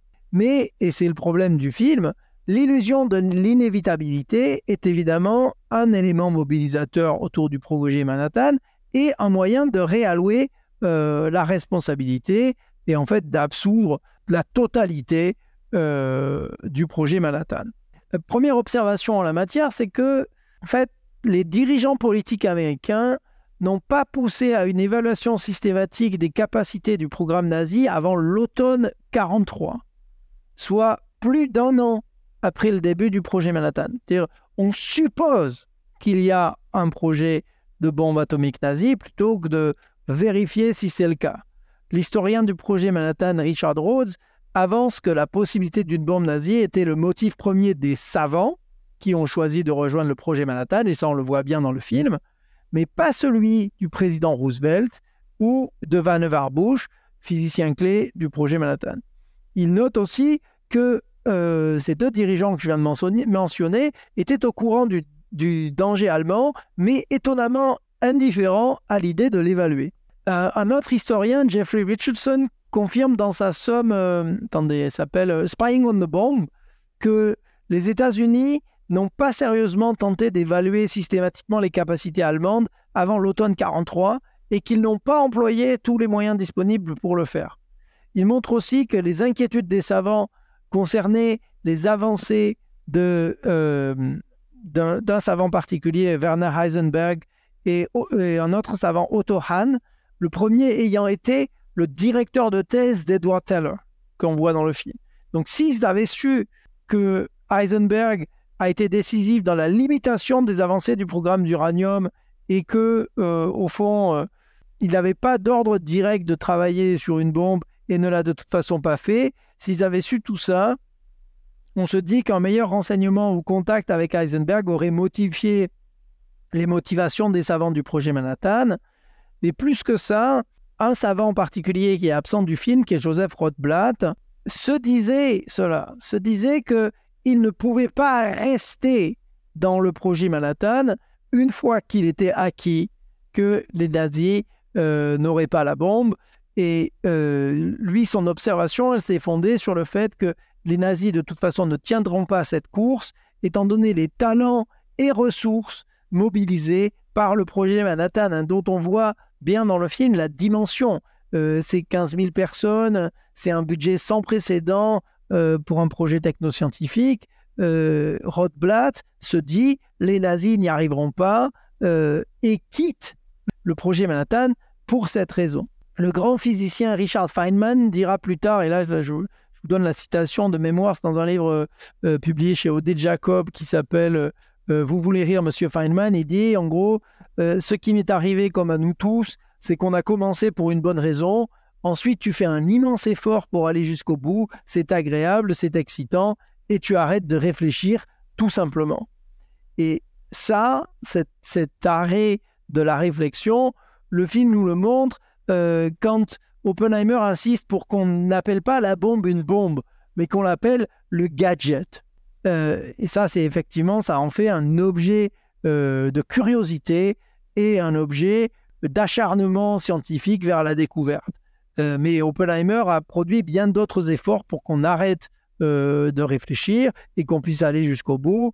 L'un des problèmes du film de ce point de vue, c'est qu'il choisit de ne pas inclure, comme je vous disais tout à l'heure, celui qui a quitté le projet Manhattan, de ne pas inclure ceux qui ont refusé de participer au projet Manhattan, tels que Liz Meitner, et il crée une illusion d'inévitabilité qui ne correspond pas à la réalité historique ni au choix que les acteurs pouvaient faire à l'époque. Oui, effectivement, c'est assez étonnant. Et j'ai aussi entendu euh, un argument, je sais trop où, euh, certainement en écoutant un podcast ou quelque chose comme ça, mais qu'il y avait, euh, il y avait cette idée que finalement la bombe nucléaire est majoritairement acceptée, on va dire, dans l'inconscient collectif ou oubliée peut-être même, parce que elle a été utilisée pour la première fois par une démocratie occidentale. et donc les États-Unis sont un peu vus comme les gentils dans beaucoup de choses, dans la dans la culture populaire et tout ça. Et donc on est un petit peu inconsciemment programmé pour penser ça. Mais si dans un monde alternatif, hein, dans le monde peut-être de de Philippe Cadic euh, où euh, les nazis gagnent la guerre euh, dans le livre Le maître du haut château. c'est eux qui déclenchent la première bombe atomique et probablement remportent la guerre, mais peut-être même pas. Hein. en tout cas, dans notre inconscient, on aurait cette, cette association entre le pire régime politique et militaire de, l'histoire avec une arme de, de, destruction massive, et donc on peut-être la rejetterait plus facilement. Oui, peut-être deux observations. La, première, qui est une observation euh, méthodologique, c'est que ce, que ce que vous faites, c'est ce qu'on appelle la méthode contrefactuelle. Hein. C'est-à-dire que vous changez un élément dans le passé et vous nous dites, voilà, euh, l'arme nucléaire a été, au lieu d'avoir été utilisée par les États-Unis, a été utilisée par l'Allemagne nazie. Alors, qu'est-ce que ça fait? C'est ça la, pensée contrefactuelle. Modifier un élément euh, du passé pour, euh, pour voir ce que ça change. Cette méthode, c'est un instrument très puissant pour penser les possibles non advenus et aussi pour éviter l'illusion d'absence d'alternative dont on a parlé euh, plus tôt. Mais il ne faudrait pas, à l'inverse, supposer que tout est possible. Hein. Donc, pour éviter cet écueil, ce que les, les travaux académiques sur la méthode contrefactuelle ont fait, c'est qu'ils ont introduit un critère dit de la réécriture minimale. Il ne faut pas changer, il ne faut changer que le moins possible dans le passé et tracer méthodiquement les conséquences de ce changement. Dès que les changements deviennent trop importants, leurs effets composés sont simplement trop complexes pour être prévus. Et c'est là qu'en fait je botte en touche parce que votre exemple enfreint de très très loin cette règle de la réécriture minimale. C'est une réécriture massive. Euh, donc je ne pense pas qu'on puisse prévoir ce qui serait advenu dans ce cas. Par contre, votre question reste intéressante par l'autre bout, qui est euh, comment est-ce qu'on est arrivé à cette attitude face aux frappes euh, nucléaires? Et est-ce qu'il est... Il y a d'abord une question à laquelle je ne répondrai pas, mais qui est est-ce qu'on devrait les appeler, vous avez dit tout à l'heure acceptation, et après vous avez dit ah, peut-être oublier euh, une troisième catégorie qui est plus de l'ordre de, la psychanalyse, c'est refoulement. C'est qui est une modalité de l'oubli. Euh, donc, à quoi est-ce qu'on a affaire? Mais l'observation que je, voulais faire là, c'est que je vous parlais tout à l'heure du papier de février 1947 dans Harper's Magazine. Ça, c'est vraiment une version dont on a pu montrer qu'elle est incorrecte, mais qui est devenu le récit canonique. Donc littéralement, ce, dont on hérite aujourd'hui, c'est aussi une bataille politique pour l'interprétation correcte de l'événement et l'interprétation de l'événement qui a eu le plus d'impact est une interprétation dont on sait euh, qu'elle est incorrecte euh, et qu'elle légitime à trop bon compte euh, ces, explosions-là. deux autres éléments qui facilite euh, l'oubli, si on veut l'appeler oubli, c'est le fait que on néglige les explosions nucléaires euh, nombreuses qui ont suivi Hiroshima et Nagasaki et qui ont produit de la contamination, hein, plus de 2000 essais nucléaires, mais aussi qu'on considère que nous avons réussi à éviter toutes les explosions nucléaires non désirées euh, suite au contrôle que nous exerçons sur ces armes. Or, euh, ce que j'ai pu montrer, c'est précisément que dans certains cas, ce qui a évité ces explosions non désirées n'est pas le contrôle, mais la chance. Je, le place dans cette discussion parce que ça veut dire que les mêmes gens faisant les mêmes choses dans les mêmes structures auraient tout aussi bien pu, dans des épisodes ponctuels, produire des explosions nucléaires en faisant exactement la même chose. Donc il est faux euh, qu'il s'attribue le crédit euh, de cette absence d'explosion nucléaire. C'est pour ça qu'il est important non seulement de, d'authentifier, hein, c'est le travail par exemple de, de Sébastien Philippe et de Robert Jacobs, les effets des essais nucléaires qui ont longtemps été sous-estimés, mais aussi euh, de mesurer les effets des conséquences des explosions qui auraient eu lieu si on n'avait pas eu de chance. Si on n'avait pas ces deux éléments-là, ce serait beaucoup plus difficile euh, d'oublier les conséquences violentes de la nucléarisation du monde. Une des intrigues du film aussi, euh, pour revenir euh, à, la vision présentée par Nolan, c'est le rôle d'Oppenheimer dans l'affaire d'espionnage russe, par donc espionnage par lequel sans doute l'URSS a pu obtenir ou avancer sur euh, la bombe atomique dès 1949. Euh, Est-ce qu'aujourd'hui, on sait définitivement euh, qui était euh, l'espion, parce qu'on parle d'un espion dans, dans le film. Euh, il me semble que le, nom mentionné, c'est Klaus Fuchs, Klaus Fuchs, je sais pas. Fuchs. Voilà, est-ce qu'aujourd'hui, on a plus de certitude sur, euh, sur ce qui s'est passé? Ah oui, oui, oui. Il y a, dans, dans les études du renseignement, il y a tout un travail sur les espions soviétiques euh, au sein du projet Manhattan, sur le rôle de Klaus Fuchs, effectivement, hein, qui est décisif apparemment dans le transfert d'éléments euh, sur le design de l'arme. Il faudrait que je revérifie ça. Mais donc, on- il est établi euh, que de nombreux espions soviétiques étaient présents au sein du projet Manhattan et qu'ils ont, joué un rôle comme je, vous le disais tout à l'heure, la, controverse, elle est, aujourd'hui sur le fait que, contrairement à ce que dit le film, il semblerait que euh, euh, Oppenheimer ait été euh, membre du Parti communiste à un moment ou à un autre, ce qui n'est pas du tout la même chose que de dire qu'il a effectivement donné des informations aux soviétiques. Et alors, pour, continuer, on parle beaucoup de, la bombe nucléaire, de guerre nucléaire. Ce qu'on voit dans le film, c'est surtout la bombe A, la bombe à fission. Euh, même si la bombe à hydrogène est mentionnée, parce que quelqu'un suggère qu'on on commence directement à- par ça. Ensuite, euh, rapidement, hein, euh, donc c'est Oppenheimer qui tourne un peu en dérision en disant bah, s'il faut une bombe à fission pour démarrer la bombe à fusion, retour à la case départ. Et donc on va commencer par une bombe de fission. Donc, mais au- au-delà de, de cette plaisanterie, en fait, les bombes à fusion sont un millier de fois plus puissantes que, que les premières construites. Euh, ça augmente euh, drastiquement certains risques, et notamment celui euh, d'hiver nucléaire. Donc, euh, des scénarios où finalement la, Terre se refroidit, qu'on fait assez rapidement d'ailleurs, de, de multiples incendies autour de, sur la planète.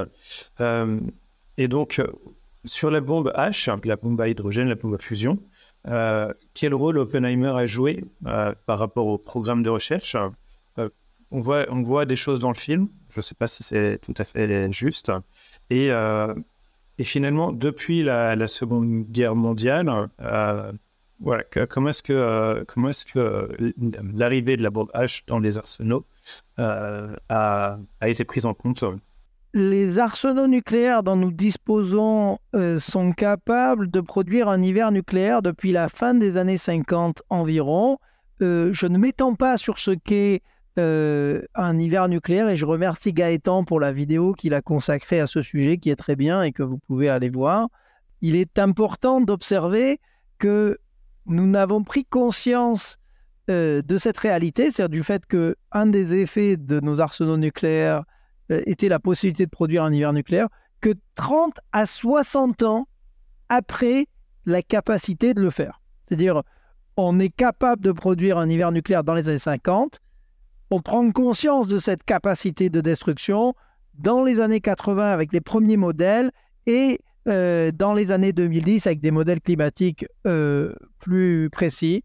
Et ça, c'est du fait du secret nucléaire et du traitement que nous accordons aux informations issues des, euh, des fabricants des arsenaux comme si elles étaient suffisantes à l'élaboration de notre recherche et de notre politique. C'est pourquoi justement l'éthique de la recherche indépendante et la nécessité euh, de questionner les affirmations de contrôle et de sûreté euh, sont cruciales. Quant au rôle d'Oppenheimer, il était prêt à fabriquer un très grand nombre de bombes atomiques et il s'est pendant un temps opposé à la bombe Euh, et comme euh, en fait la plupart des savants du projet Manhattan après Hiroshima, qui l'ont baptisé arme de génocide, hein, dans un rapport avant même qu'on décide sa fabrication.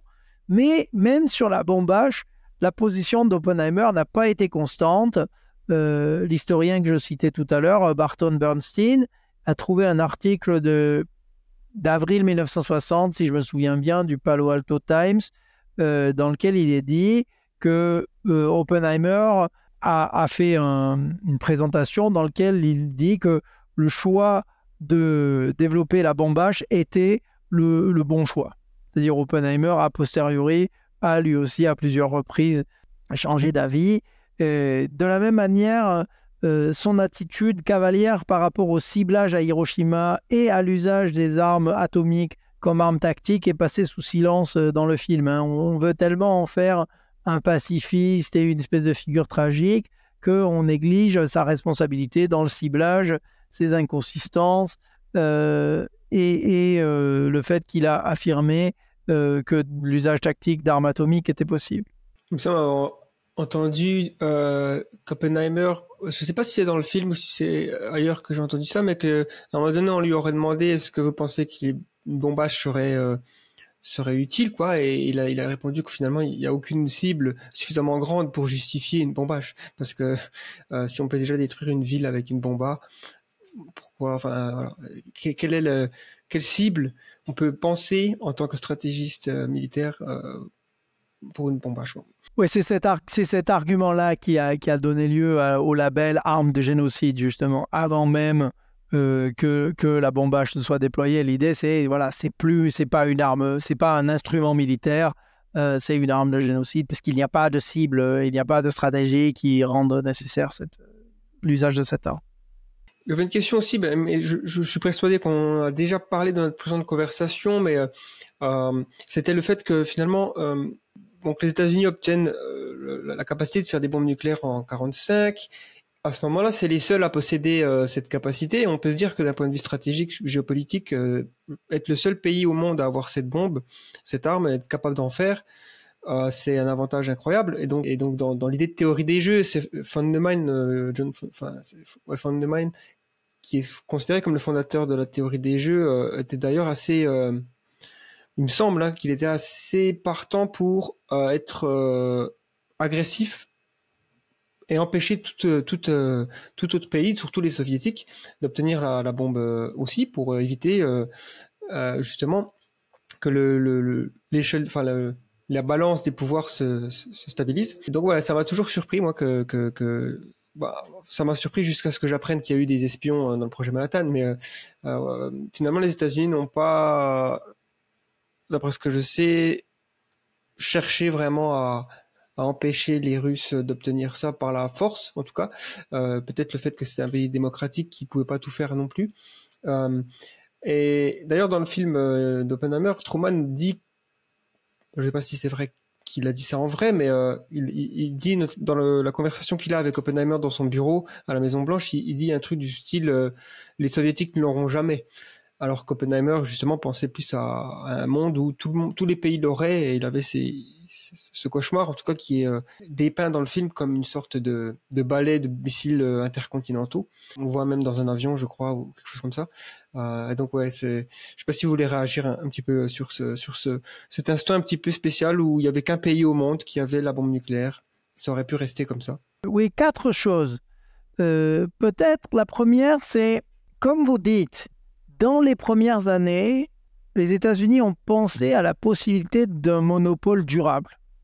Donc on peut dire qu'en un sens, il y a eu un premier moment de sous-estimation de euh, la course aux armements et de la prolifération, même si euh, il ne faut pas dire que c'était imprévisible. hein. Par exemple, quelqu'un comme euh, Lewis Mumford, dans un petit article du- qui s'appelle euh, Gentlemen You're Mad, publié en mars 1946. Euh, je crois que c'est dans le Saturday Literary Supplement. Il dit déjà, il anticipe déjà la course aux armements. Donc il y a eu effectivement un premier moment de sous-estimation de la course aux armements, puis et donc on a supposé que les soviétiques n'y arriveraient pas ou qu'ils y arriveraient tard. De la même manière, on a supposé que les Chinois euh, n'y arriveraient pas. Hein, six mois avant le- l'essai nucléaire chinois, il y a encore des rapports de la CIA qui, disent qu'ils sont euh, semi-industrialisés et ils n'y arriveront jamais. Donc ce qui fait seuil dans l'estimation de la prolifération, c'est vraiment l'essai chinois. C'est à partir de l'essai chinois d'octobre 1964 que on passe de la surveillance des États développés, industrialisés, à la surveillance de la totalité du monde, euh, avec un, objectif euh, de lutte contre la prolifération. Euh, ensuite, la deuxième remarque, c'est que vous postulez que disposer de cette capacité est un avantage particulièrement puissant. Mais si on observe la diplomatie américaine pendant la période où ils étaient seuls à disposer de la bombe, on peut en douter. En effet, cette période, c'est de 45 à 49. Les États-Unis ont essuyé des revers diplomatiques et un grand nombre de leurs succès ne sont pas dus à la bombe. Et par la suite, il faut bien voir quand même que euh, la plupart des États, y compris un grand nombre de ceux qui pouvaient développer cette arme, ne se sont jamais intéressés à cette technologie. Donc on considérait qu'ils étaient euh, plus en sécurité sans, euh, leurs armes nuclé- sans des armes nucléaires. Euh, dans le livre, je, développe le, euh, le chiffre de 143. Il y a au moins 143 États qui n'ont jamais développé de système d'armes nucléaires. Et cette absence de développement n'est pas explicable par l'absence de capacité. Donc ne tombons pas dans le piège selon lequel tout le monde voudrait des armes nucléaires et si on ne les veut pas, c'est parce qu'on ne peut pas. Il y a par exemple des militaires, et je pense notamment à des militaires euh, norvégiens, qui ont longtemps dit euh, développer des armes nucléaires ou avoir des armes nucléaires sur notre sol, c'est nous transformer en cible prioritaire hein, dans le cadre d'un- d'une logique qui est la logique des arsenaux américains et soviétiques, où le but, c'est pas seulement la dissuasion, mais c'est aussi de limiter les dégâts si la dissuasion devait échouer. Et donc, pour limiter les dégâts si la dissuasion devait échouer, il faut cibler et être capable de détruire toutes les armes nucléaires de l'ennemi avant qu'elles ne soient envoyées contre nous. Donc, littéralement, disposer d'armes nucléaires, c'est se transformer en cible prioritaire. Pour cette raison, de nombreux États ont choisi de ne pas disposer, ça peut être aussi pour d'autres raisons, mais ils ont choisi de ne pas développer de système d'armes nucléaires euh, ou euh, de ne pas aller au bout euh, de leur programme. La troisième observation, c'est que votre intuition de départ est quand même correcte. hein. Il y avait un camp en faveur de ce qu'on appellera plus tard, euh, dans les années 90, la contre-prolifération contre les soviétiques et contre la Chine, y compris ceux qui étaient en faveur d'une guerre préventive. Et n'oublions quand même pas, il n'y a pas eu de guerre préventive, mais que de très nombreuses actions violentes ont été menées au nom de la non et de la contre-prolifération, du bombardement de réacteurs nucléaires qui a eu lieu dès 1942 pendant la guerre, hein, euh, en passant par, euh, par exemple, l'invasion de l'Irak en 2003, euh, le bombardement du réacteur Al-Kibar par l'armée israélienne en 2007, euh, des assassinats de savants, l'opération Eldorado Canyon euh, en 1986 qui a essayé de tuer euh, Muammar Kadhafi. Euh, donc la contre-prolifération violente a une histoire hein, qui est l'objet d'ailleurs du chapitre euh, 3 de mon livre. La dernière observation que je voulais faire consiste à observer que la non-prolifération, qui n'obtient son nom hein, que dans les années 60, n'est qu'un objectif parmi d'autres, que euh, les autres objectifs, notamment la lutte contre le communisme ou, euh, la poursuite d'intérêts financiers, ont, très fréquemment trompé l'objectif de non-prolifération. En effet, et, là, l'idéal, ce serait que euh, vous montriez un graphe qui est dans le livre, qui est plus éloquent que nombre de mes mots. Aucun État doté aujourd'hui n'a obtenu ce statut sans l'assistance d'au moins un des États reconnus comme possesseur légitime d'armement nucléaire dans le cadre du traité de non-prolifération. Il s'avère que ces cinq États euh, reconnus comme euh, possesseurs légitimes d'armes nucléaires par le traité de non-prolifération, au moins pour un temps, euh, parce qu'ils n'ont pas testés avant, avant 1967 sont aussi les membres permanents du Conseil de sécurité, mais l'identité n'a pas, ici d'importance. L'autre observation, c'est que aucun des possesseurs légitimes d'armes nucléaires dans le cadre du, NP du TNP euh, n'est irréprochable en matière de non-prolifération. Je, je répète et je résume, aucun État doté ne l'a fait seul sans l'aide d'un des possesseurs légitimes. Aucun des possesseurs légitimes euh, n'est irréprochable en matière euh, de non-prolifération. C'est euh, c'est vraiment une. euh, euh, pour, continuer sur une question que je voulais vous poser qui était les situations de conflits armés n'ont manifestement pas et pas du tout disparu euh, de, la surface de la planète. C'était un désespoir, peut-être un des mythes véhiculés depuis. Enfin, voilà, tout, le storytelling qui a eu lieu autour de la, du développement du nucléaire militaire. Euh, Qu'est-ce qu'on peut penser aujourd'hui de l'idée de dissuasion nucléaire? Euh, Vous avez déjà à moi fait allusion au fait que ça pouvait être disposé d'armes nucléaires pouvait être euh, utilisé comme, comme, comme avantage tactique ou stratégique. Et évidemment, on peut penser en ce moment à ce qui se passe en Ukraine avec la Russie. Euh, Est-ce que ça ne pas une situation où maintenant un pays qui possède un arsenal nucléaire peut dire, peut, peut agir euh, d'une manière euh, pas, voilà, que, les autres désapprouveraient, mais avec évidemment un moyen très très puissant de faire une forme de chantage? Alors, ça, c'est évidemment une question essentielle. Poser parce que vous posez la question en termes de, de- de dissuasion nucléaire. Donc, par rapport à ça, je- vais, je vais faire peut-être quatre remarques. Je crois que la guerre en Ukraine, pour l'instant, est porteuse de quatre enseignements en matière de politique nucléaire, ou trois ou quatre. Euh, D'abord, euh, elle montre qu'on présente à tort la dissuasion nucléaire comme une stratégie strictement défensive. L'idée que cette stratégie soit strictement défensive peut être l'intention qui préside au discours, oui, mais il n'en reste pas moins que les menaces nucléaires du président russe, avant même l'invasion, euh, nous rappellent que la menace d'emploi euh, d'armes nucléaires peut couvrir des actions agressives telles que la guerre en Ukraine, mais c'est pas du tout la première du genre.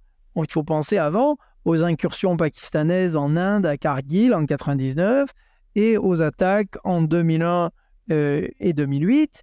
Et le fait que la menace d'emploi d'armes nucléaires couvre des actions agressives n'empêche pas qu'elle soit toujours désignée comme dissuasion, puisque dans ce cas-là, il s'agit toujours de dissuader quelque chose, de dissuader une forme de riposte. Donc, euh, il y a un volet euh, agressif et coercitif euh, à cette politique de menace nucléaire. Deuxième observation, la leçon qu'on va tirer de la guerre peut être décisive pour l'avenir de la prolifération. Il est donc essentiel de rejeter l'idée selon laquelle si l'Ukraine avait conservé les armes nucléaires qui se sont retrouvées sur son sol au moment de l'effondrement du bloc soviétique, elle n'aurait pas été envahie. Outre le fait que bien peu de députés ukrainiens le souhaitaient à l'époque, ce n'était tout simplement pas possible. Les Ukrainiens ne disposaient pas des codes de lancement, ni des infrastructures ou des capacités de production de matières fissiles nécessaires à l'entretien de l'arsenal, même si on suppose qu'ils auraient pu conserver ces armes et les entretenir, ce qui semble excessivement optimiste. Souvenons-nous que dès mai 1992, les Ukrainiens n'avaient déjà plus d'armes nucléaires tactiques sur leur sol et que les Russes pouvaient supposer les, euh, pouvaient pardon saboter les armes euh, restantes. Elles n'auraient donc pas été dissuasives pour la Russie. Au moment où la Russie allait envahir, ils savaient que les armes nucléaires pertinentes n'étaient soit plus sur le sol ukrainien, soit euh, pouvaient être sabotées, donc ils n'auraient pas été dissuadés. On peut même envisager que la Russie ait envahi plus tôt pour récupérer ces armes dans un contexte où euh, les cinq membres permanents du Conseil de sécurité affirmaient un intérêt pour la non-prolifération. Donc ces armes aux mains de l'Ukraine auraient constitué un cas de prolifération d'une ampleur sans précédent. Je ne parle même pas du coût considérable de l'entretien de l'arsenal, hein, euh, qui aurait coûté plusieurs fois la somme de la politique euh, d'éducation et de santé de l'Ukraine. Je ne parle pas non plus du fait qu'ils auraient perdu les 30 milliards de dollars d'aide occidentale entre 1994 et 2014. Propager l'idée fausse que l'Ukraine aurait pu et dû garder ses armes nucléaires et ainsi ne pas être envahie, c'est donc valoriser indûment les armes nucléaires et les rendre plus désirables qu'elles ne le sont. Nous sommes dans une période sans précédent de non-prolifération horizontale. hein. Là aussi, on pourrait montrer un graphe. Donc, ne recréons pas de désir d'armes nucléaires. Souvenons-nous que depuis la fin de la guerre froide, puisque les arsenaux euh, indiens et pakistanais avaient en fait été finalisés à la fin des années 80, dans les plus de 30 ans qui nous séparent de la fin de la guerre froide, nous n'avons qu'un nouvel État doté, la Corée du Nord, qui avait un programme depuis les années 50. Euh, cette euh, absence de prolifération est une réalité sans précédent. Il est donc important de ne pas inutilement euh, réalimenter le désir d'armes nucléaires ou euh, perpétuer cette idée euh, fausse que les armes nucléaires sont intrinsèquement désirables. La plupart des États ne se sont jamais intéressés à ces systèmes d'armes et, comme je vous l'ai déjà dit, ont développé des stratégies non nucléaires de sécurité. Un autre élément, c'est que dans la situation de la guerre en Ukraine, après quelques épisodes de peur nucléaire, on a trop hâtivement considéré que la menace n'était pas réelle et que le danger avait disparu. Hein, euh, en fait, on a paniqué à chaque fois que M. Poutine a fait des menaces et euh, on a oublié euh, trois jours plus tard. Or, notre condition de vulnérabilité nucléaire qu'on a évoquée hein, dans cette conversation n'a pas changé et malheureusement, nous avons des précédents de dirigeants qui, se croyant défaits ou étant convaincus que leur régime était mort, ont choisi l'escalade ou la demande d'escalade aux alliés. Je pense à, Fidel Castro au moment de la crise de Cuba et à Konrad Adenauer au moment aussi de la crise de Cuba. Peut-être euh, une dernière observation sur la dissuasion nucléaire euh, comme élément strictement défensif.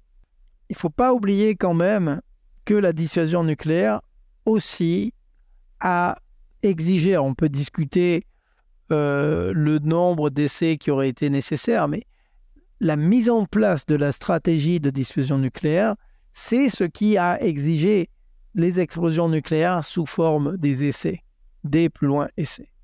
Euh, il serait donc inexact de supposer que la stratégie de dissuasion nucléaire n'inclut aucune forme d'explosion.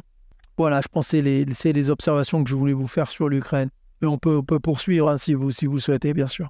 Donc on, voit que le lien entre euh, les risques réels, euh, véritables euh, posés par euh, les armes atomiques et euh, l'opinion publique, ou, euh, le manque d'opinion d'ailleurs, euh, sur, sur ce sujet.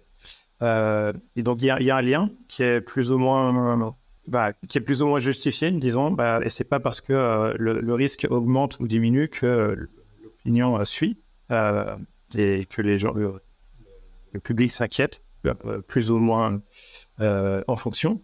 Comment est-ce que vous, vous pouvez dire que ça a évolué euh, ce, ce lien donc euh, entre le risque et l'opinion euh, depuis la fin de la guerre froide? Vous avez parlé du donc de, de la diminution des, des stocks euh, d'armes qui a, qui a pu avoir lieu. Je, je voudrais vous lire un échange qui a eu lieu à l'Assemblée nationale française au début des années 50 et qui est révélateur par rapport à la connaissance du public en la matière. C'est-à-dire, euh, on va discuter beaucoup euh, des limites de la connaissance du public, mais il ne faudrait pas blâmer le public pour une absence de connaissance de quelque chose dont il n'a jamais été informé. Euh, donc, ma, ma première réaction, c'est de dire on suppose trop facilement que les politiques nucléaires sont menées avec l'assentiment des citoyens. Euh, donc, euh, mon équipe et moi avons mené une série de sondages euh, en France, au Royaume-Uni, dans les cinq États hôtes, en, Polan- en Pologne pardon, et en Suède. En France, par exemple, on va parler de consensus autour de la politique de dissuasion nucléaire. Et face à ça, ben, si on pose la question au niveau des principaux partis politiques, la notion de consensus entendue comme absence de proposition alternative est pertinente et correcte. Mais l'idée qu'on entend fréquemment chez les experts et qu'on lit par exemple dans un rapport du Sénat en 2017 euh, suggère qu'une telle approbation euh, qualifie adéquatement les attitudes des Français vis-à-vis de la politique de dissuasion nucléaire. Euh, alors, voyons un peu ce que ça pourrait vouloir dire d'affirmer ça. Dans une démocratie libérale, le consensus suppose que des citoyens sont en mesure de donner leur consentement à un choix politique sur la base de connaissances à tout le moins disponibles et d'alternatives clairement présentées. Aucun de ces critères n'est réuni. Donc dans le livre euh, Repenser les choix nucléaires, je le montre à partir d'une analyse précise des fautes méthodologiques qui ont, présidé à l'élaboration du sondage euh, du département de la communication du ministère des Armées, qui s'appelle la DICODE, euh, supposé établir l'existence du consensus. J'ajoute deux sondages inédits de 2018 et 2019 sur un échantillon représentatif de la population euh, qui ont été conduits à l'aide du même institut de sondage que celui de la DICODE, puis d'un autre, afin d'éviter le biais lié à un panel particulier utilisé par un sondeur particulier. Ce qui est intéressant, c'est que ces, sondages produisent des résultats stables et incompatibles avec la thèse du consensus. Ils permettent de distinguer plusieurs attitudes possibles et mettent en lumière que, plutôt qu'un soutien, les politiques menées ont surtout généré une mise à distance de la population vis-à-vis des politiques liées aux armes nucléaires. Euh, enfin, des données d'archives mettent à mal euh, l'idée d'un consensus qui se serait érodé avec le temps. Je me permets de signaler à vos auditeurs que les sondages inédits présentés dans l'ouvrage concernent également le Royaume-Uni, les cinq États euh, hôtes d'armes nucléaires en Europe, Allemagne, Belgique, Italie, Pays-Bas et Turquie, la Pologne et la Suède. Euh, en ce qui concerne la, limite de l'information, je voudrais juste, comme je vous disais tout à l'heure, vous lire, hein, si, c'est possible, juste un, débat qui a lieu fin mars 1950 euh, à, l'Assemblée nationale française. Le ministre de l'Éducation nationale, M. Yvan Delbo, euh, fut pris à partie par le député euh, Dreyfus Schmidt au sujet d'une circulaire qui, allait, euh, qui avait pour objet l'interdiction d'inspirer aux élèves l'horreur de la guerre atomique à l'aide de lectures, de dictées, d'énoncés, euh, de problèmes, de modèles, de dessins, de démonstrations scientifiques, de cours d'instruction civique ou de manifestations diverses. Donc on avait un ministère de l'Éducation nationale qui disait il ne faut surtout pas faire peur à la population. Euh, le député Dreyfus Schmidt répond, et là je cite, Peut-on, sur un sujet aussi essentiel que la paix, fermer la bouche des maîtres et des professeurs? Sera-t-il donc interdit d'enseigner que la guerre atomique serait un fléau? Fin de citation. Et le ministre répondit Si l'on permettait aux maîtres de parler de la guerre atomique, certains ne manqueraient pas de faire la propagande communiste que l'on sait. Fin de citation. Et donc vous voyez bien, euh, ce qui va se passer, c'est qu'on va d'abord utiliser l'anticommunisme, puis les impératifs de défense de la crédibilité et de la dissuasion comme moyen pour ne pas euh, faire un objet central de l'enseignement euh, des conséquences euh, de la guerre nucléaire et de sa possibilité. Et ça, c'est, si vous voulez, renforcé avec une loi sur le secret nucléaire en 2008. Et c'est pour ça que non seulement la recherche indépendante, mais sa traduction euh, en termes d'enseignement, et c'est pour ça que moi, j'ai insisté, ça, pardon, je, je m'autorise un petit détour biographique. euh, je suis ravi d'avoir convaincu Sciences Po de m'autoriser à continuer à faire des cours parce que quand, quand j'ai eu euh, tous ces financements de recherche qui ont permis de faire vivre le programme, la logique c'était, puisque vous avez eu ces financements de recherche, vous pouvez vous consacrer exclusivement à la recherche et donc être allégé euh, de votre charge d'enseignement. Et moi, mon, mon, mon point, c'était de dire, non, non, le but, c'est de faire une recherche dont on va pouvoir transmettre les résultats à nos étudiants, mais aussi euh, à vous dans cette conversation, à vos auditeurs et à quiconque est intéressé euh, par la possibilité de s'informer sur ces sujets. Non, mais c'est super, c'est vrai que ça a beaucoup de valeur, je pense, parce que c'est vraiment quelque chose. Bah, on n'entend pas ça tous les jours, et c'est important que les gens se, se renseignent. Et je pense qu'il y a une, notamment, voilà, on peut dire que le film d'Oppenheimer a manqué peut-être le coche, mais il a quand même, je pense, le fait que Christopher Nolan, euh, des plus grands réalisateurs euh, sur cette, euh, voilà, de notre époque, euh, puisse faire un film qui a coûté peut-être euh, 100 millions, je sais pas, euh, et qui sort dans tous les pays du monde quasiment, sauf peut-être euh, certains euh, voilà, pays euh, qui, qui donc n'acceptent pas les films américains, je sais pas, mais en tout cas, voilà, une énorme visibilité sur euh, sur ce projet. Alors, euh, ça, je pense que c'est bien, ça indique peut-être les choses vont dans la bonne direction. Euh, et il y a notamment aussi un, truc que j'ai constaté, c'est euh, qu'il y y a donc la, la communauté risque existentiel qui s'intéresse à tout ce qui pourrait causer la, la, la fin permanente ou en tout cas la fin du potentiel de l'humanité euh, à travers une série de catastrophes, font des, des, des analogies entre euh, le développement de la première bombe euh, nucléaire à travers le projet Manhattan et celui de l'intelligence artificielle générale aujourd'hui, donc euh, créer une intelligence artificielle capable d'atteindre un niveau général de, de, de, de tâches un peu comme les humains, voire plus euh, une fois qu'elle aura atteint cette, cette, étape. Et donc, euh, ça pose des, des craintes, des incertitudes. Est-ce que cette analogie entre les, entre les deux, ça vous paraît être une... euh, est-ce que c'est c'est justifié? J'imagine qu'il y a des grandes différences évidemment entre développer l'intelligence artificielle et une bombe nucléaire. Là, on arrive au cœur de, je pense, ce qui intéresse euh, euh, voilà, la communauté du risque existentiel et, euh, de l'altruisme efficace dont, nous avons un estimable représentant.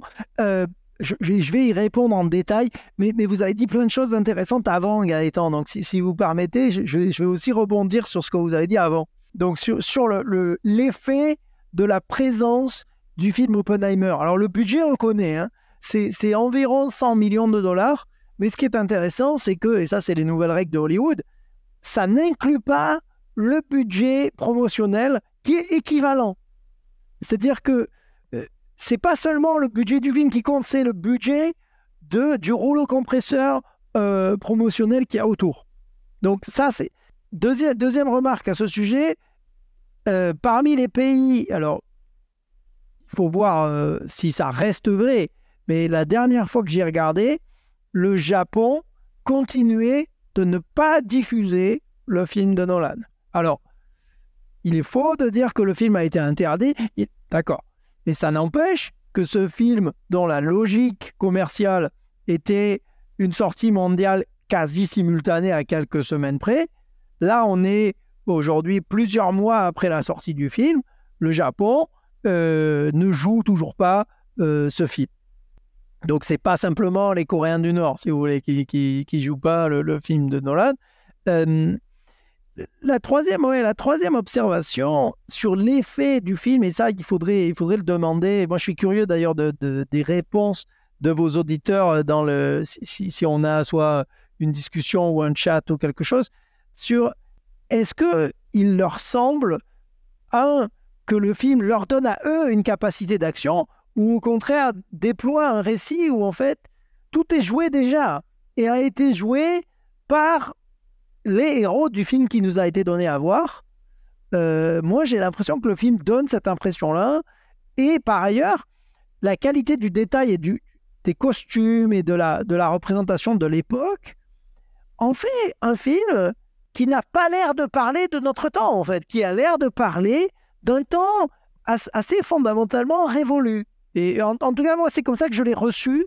Euh, je prétends pas du tout que c'est la seule réception, mais je suis curieux de savoir si les autres spectateurs ont senti ça aussi, le côté euh, ah c'est un film euh, qui nous parle d'un temps qui est intéressant précisément parce que ce dont il nous parle est un temps révolu. Toute petite dernière observation et après j'en arrive au risque existentiel parce que c'est quelque chose qui est advenu euh, depuis notre dernière conversation.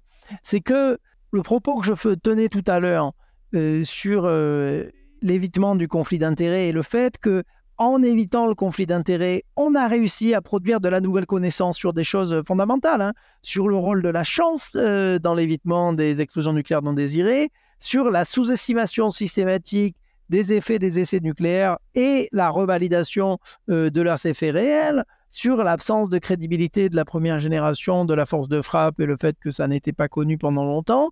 Euh, eh bien, le, dernier résultat, le résultat le plus récent que je voulais, que je voulais partager avec vous, c'est le fait que nous avons pu, dans une publication scientifique, montrer que les financements porteurs de conflits d'intérêts étaient Dans le domaine nucléaire, comme dans la plupart des autres où ça a été déjà solidement établi, euh, était cause de biais et de limitations dans les questions posées euh, à travers euh, trois types de mécanismes sur lesquels je ne m'étends pas. Mais en fait, le principe de prudence par rapport au financement euh, que mon programme manifeste, c'est plus simplement un principe de précaution, c'est maintenant prouver que c'est la condition de possibilité pour produire de la connaissance sur un sujet sur lequel il y a des lobbies multiples et puissants. Donc il y, il y, a, vraiment un enjeu de maintenir l'indépendance de la recherche.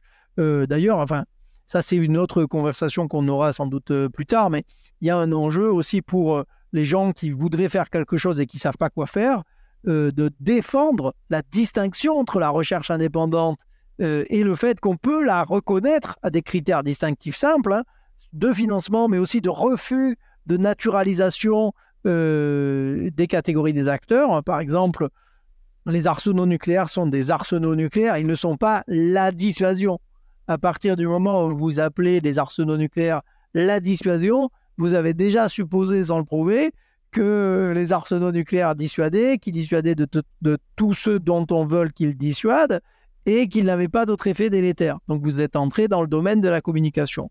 Donc vous voyez, il y a vraiment un travail à faire de maintien de la distinction entre la recherche indépendante et le reste, et pour ceux qui veulent être mécènes, euh, aussi de financement, de recherche ponctuelle sur des questions précises, parce qu'il y a beaucoup de là. Évidemment, hein, on n'est pas dans l'empire de la frustration, donc je ne vous ai pas parlé de toutes les choses que nous ne savons pas. Je vous ai parlé plutôt des choses qu'on a apprises ou qu'on a découvertes grâce au travail euh, de collègues. Mais sur les questions nucléaires et leurs liens avec d'autres, il y a encore beaucoup à découvrir. Donc, j'en arrive maintenant à votre question sur l'intelligence artificielle générale et le lien avec euh, la, bombe atomique et la découverte euh, de cette bombe. Dans les deux cas, on parle d'une technologie susceptible de causer une catastrophe de grande ampleur. Et d'ailleurs, dans les deux cas, on peut dire même que cette catastrophe nucléaire de grande ampleur serait la guerre thermonucléaire. Euh, ça peut être d'autres, mais ça pourrait dans les deux cas être la guerre thermonucléaire. Dans les deux cas, certains des acteurs qui développent cette technologie affirment, euh, qu'ils le croient ou pas est une autre question, hein, euh, que le développement de ces technologies est inévitable. Euh, et, Oppenheimer, le film répète ce discours de l'inévitabilité. Vous savez, pour la AI, on a ce même discours à la fois de l'inévitabilité, de, de AGI et le fait qu'il faut le faire malgré tout. Ce, discours de l'inévitabilité exonère ceux qui le tiennent de la responsabilité de leurs actes et permet aussi de mobiliser massivement des ressources en leur faveur, hein, puisque supposément, si nous ne le faisons pas, d'autres acteurs euh, ennemis, hostiles ou plus malveillants le feraient. Donc il faut bien voir que ces prophéties de l'inévitabilité, c'est des moyens de réallocation de la responsabilité et de réallocation euh, de la ressource. En fait, je pense que votre question, ce qui vous intéresse, c'est surtout euh, est-ce que le précédent nucléaire nous dit quelque chose euh, qui pourrait nous permettre de mieux comprendre ce qui va se passer euh, avec les Est-ce que c'est -ce c'est là que vous voulez que j'aille? Oui, oui, oui, ça peut être intéressant et puis de voir aussi si jamais il y a des choses intéressantes que ça peut nous dire. Est-ce qu'on peut faire des choses différemment avec l'IA Est-ce qu'il y a des, mises en garde peut-être avec l'histoire atomique?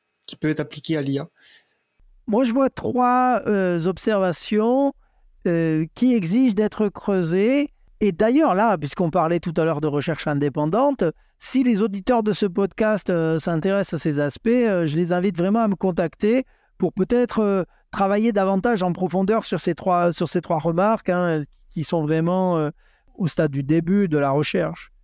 La première remarque, c'est que la régulation d'une technologie par les technologistes eux-mêmes ne suffit pas et en un sens ne fonctionne pas.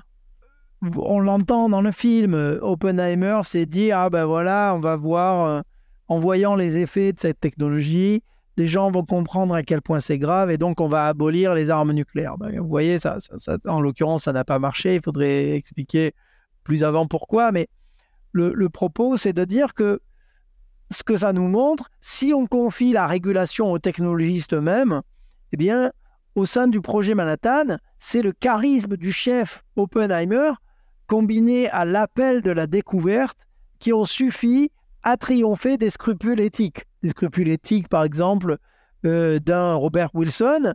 Euh, et vous vous souvenez de ce que je vous disais tout à l'heure sur le physicien Richard Feynman, hein, qui disait euh, Ce qui m'est arrivé, comme à nous tous, c'est qu'on a commencé pour une bonne raison, puis on a fait un immense effort pour aller jusqu'au bout, c'était agréable et excitant, et on a arrêté de réfléchir.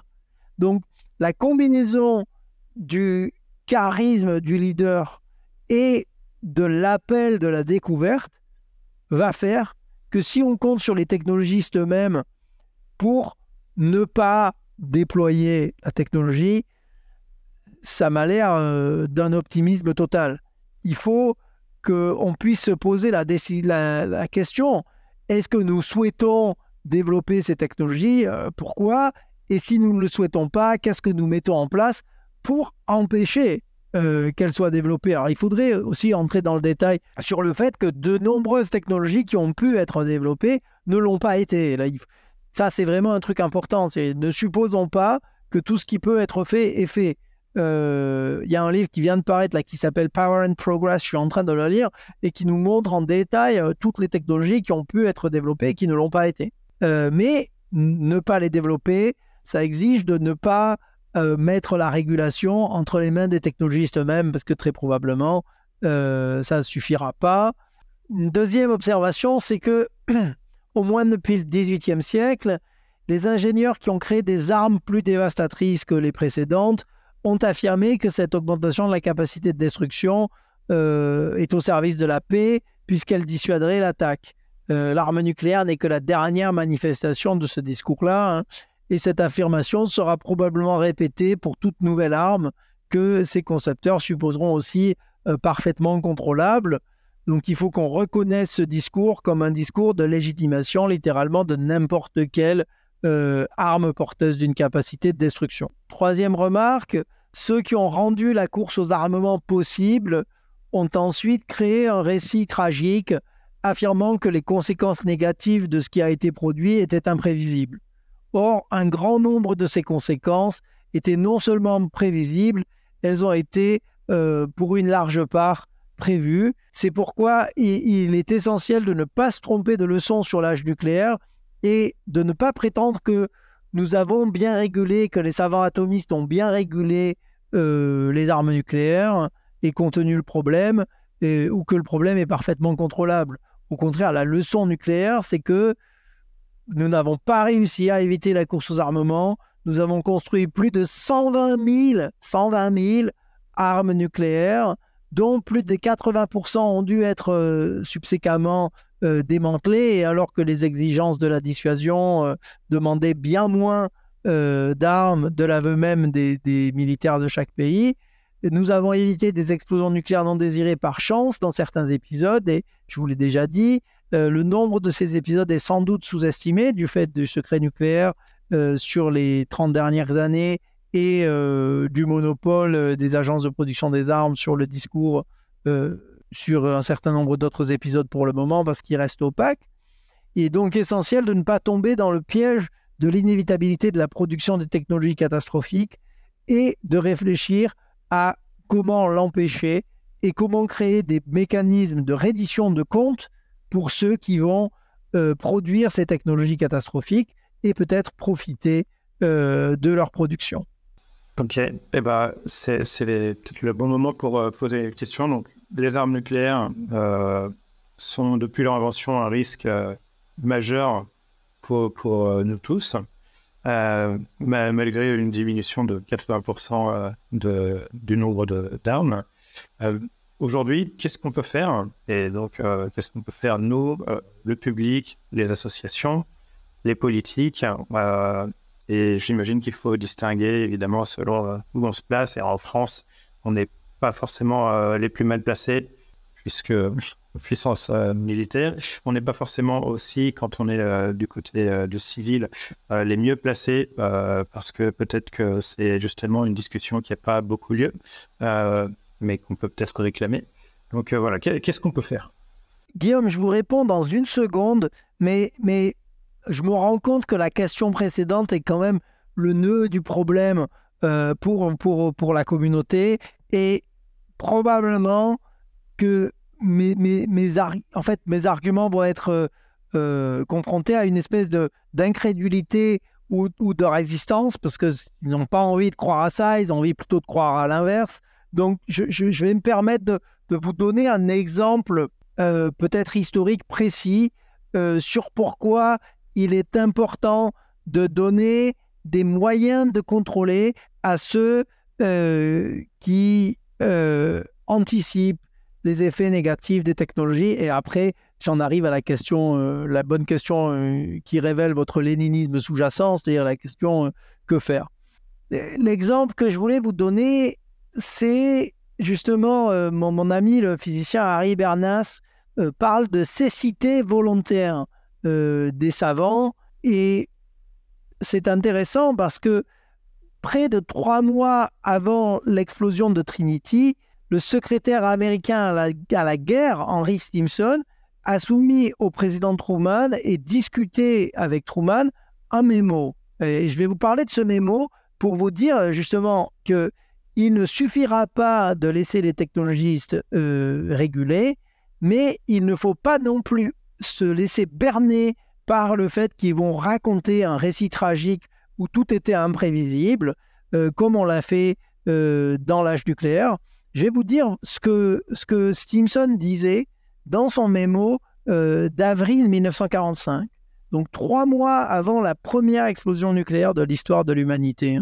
Stimson dit, et là je traduis, l'arme que nous apprêtons à terminer sera, je cite, l'arme la plus terrible jamais connue de l'histoire humaine, qui pourrait, je cite encore, détruire complètement la civilisation moderne, et c'est là que c'est plus intéressant, euh, la citation est exacte, le monde dans son état actuel de développement moral au regard de son développement technique finirait par être à la merci d'une telle arme.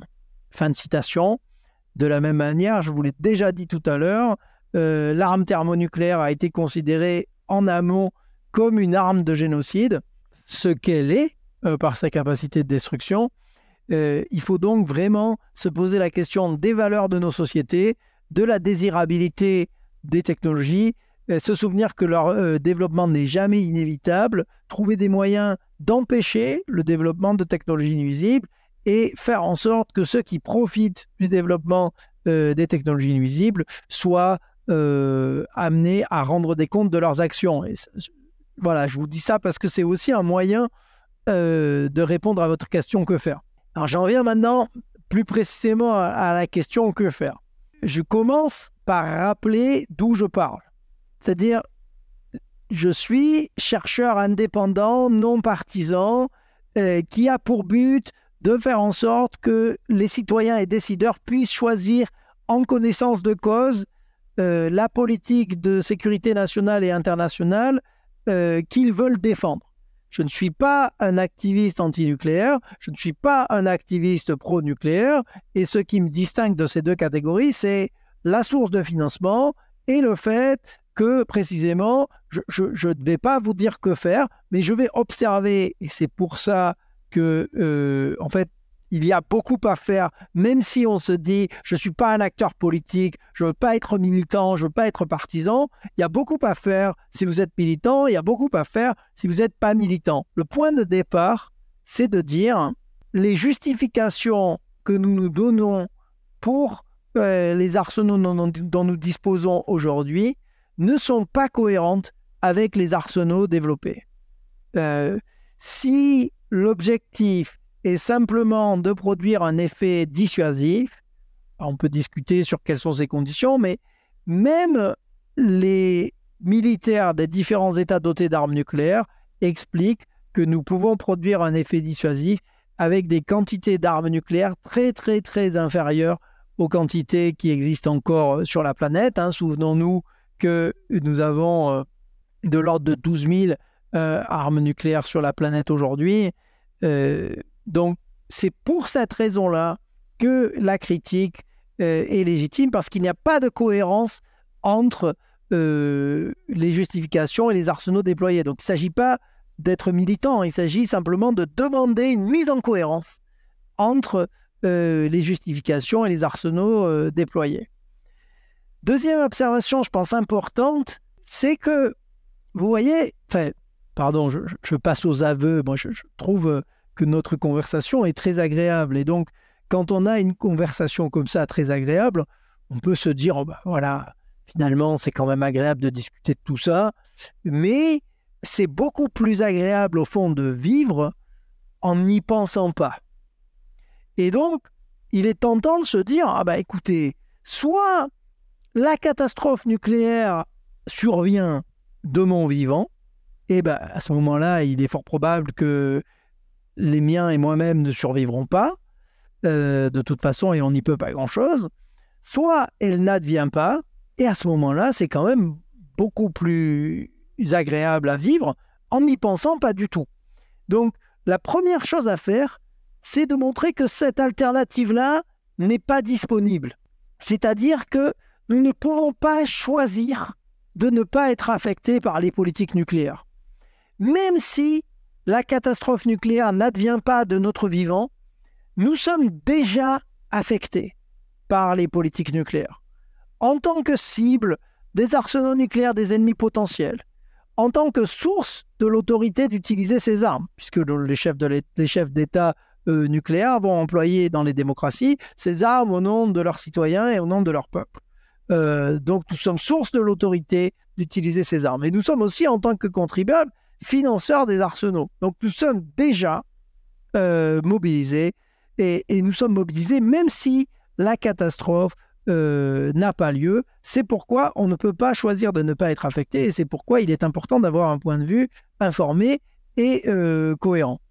Le choix que nous avons au fond, c'est entre être actif et passif face à ce risque existentiel. Maintenant, les autres choses qu'on peut faire un peu plus précises, c'est d'abord éviter un mode de pensée binaire où on aurait soit l'existant, le monde existant tel qu'il est, soit un monde idéal. Parce que, par exemple, si vous vous dites, ah ben, il y a un risque nucléaire, donc on va réfléchir à l'abolition, par exemple. Et donc, si vous avez un mode de pensée binaire en disant c'est l'existant ou l'abolition, on peut avoir des discussions très, très constructives et très productives. Mais en pensant comme ça, ça va très probablement produire du découragement parce que vous allez vous dire ah, l'abolition, c'est trop loin, c'est trop dur. Bon, il y aurait beaucoup à dire. Hein. En fait, on a, on a déjà démantelé bien plus euh, d'armes nucléaires que ce qui reste. Mais ma leçon là, c'est juste de dire, leçon numéro 2, éviter la pensée binaire entre l'existant et un monde idéal, parce que ça, ça, rend le monde tel qu'il est euh, acceptable à trop bon compte. Donc, essayez de réfléchir quels sont les mondes possibles intermédiaires qui sont déjà mieux en termes de valeur que le monde dans lequel on est. Et donc, on peut là, par exemple, réfléchir à un stade intermédiaire, à un monde dans lequel il y aurait des armes nucléaires seulement au service de l'objectif de dissuasion et en nombre minimal au service de l'objectif de dissuasion. Ça nous, ça nous donne déjà une marge de diminution des armes existantes qui est considérable. Autre question, autre moyen pour connecter euh, à ça, se poser la question euh, quel genre de communauté politique voulons-nous être? Parce que si vous voulez, c'est pratique de dire oui, la dissuasion nucléaire, c'est strictement défensif, mais enfin, on, a vu déjà que ça exige des essais nucléaires, ça rend possible euh, des effets agressifs, ça a des risques. Donc, la question, c'est plutôt, puisqu'il y a une grande majorité d'États sur la planète qui ne disposent pas d'armes nucléaires et qui considèrent qu'ils ont une stratégie de sécurité nationale, eh bien, vous avez d'un côté une, une série de communautés qui dit il est indispensable pour garantir notre sécurité nationale de disposer d'armes nucléaires, de menacer de les employer et de rendre crédible le fait que nous les emploierons, même si ça aboutit à des centaines de milliers de morts. Et de l'autre côté, vous avez une série de communautés qui disent nous développerons une stratégie de sécurité nationale euh, qui refusera toujours de disposer de ces armes, de faire ce genre de menaces. Et même si ça met en péril notre sécurité nationale, nous ne ferons jamais ces choses-là. Donc, il faut fondamentalement se poser la question quel type de communauté euh, souhaitons-nous être Et ça, je le développe vraiment dans le, dans le chapitre 8 du livre. Et il ne faut pas tomber dans le. Vous savez, l'excuse facile de dire Ah oui, mais on utiliserait les armes nucléaires que, que pour la défense de notre communauté politique ou de l'État en dernier ressort. Euh, attention, je ne suis pas en train de vous dire que euh, les gens en question vont utiliser euh, ces armes de manière inconsidérée. Je suis, je suis, simplement en train de vous dire que cet argument-là, il suppose que la communauté politique que l'on défend n'est pas modifiée par l'acte d'employer des armes nucléaires. Et ça, ça m'a l'air fondamentalement faux, si vous voulez. Si vous avez une communauté politique qui est définie par des valeurs comme le respect des droits de l'homme, euh, la responsabilité de protéger, euh, cette communauté politique est fondamentalement transformée dans sa nature même par le fait qu'elle a utilisé des armes nucléaires. Donc, à supposer qu'elle survive à cet acte, la communauté qui survit n'est pas la même euh, en termes de valeur que celle euh, qu'elle était avant l'acte. Donc cette justification un peu facile n'est simplement pas euh, convaincante. ce qu'on peut faire aussi, c'est se souvenir de plusieurs choses. Les plus grands changements dans l'histoire nucléaire n'étaient alors pas prévus. On a parlé tout à l'heure du test chinois, on a parlé du traité euh, sur les forces nucléaires intermédiaires. On pourrait parler du désarmement euh, sud-africain, de la fin du bloc de l'Est, de la restitution des arsenaux nucléaires euh, ukrainiens, biélorusses et kazakhs à la Russie. Donc vous voyez, c'est même des choses favorables qui étaient aussi sans précédent et non prévues. Donc ce qu'on aperçoit aujourd'hui comme un sentiment qu'on ne peut rien faire pourrait naître que la dernière version de notre aveuglement vis-à-vis de la possibilité euh, du changement, puisque les changements pour le mieux, euh, ils ont nécessité beaucoup d'efforts par le passé, mais la plupart de ces changements euh, n'étaient pas anticipés.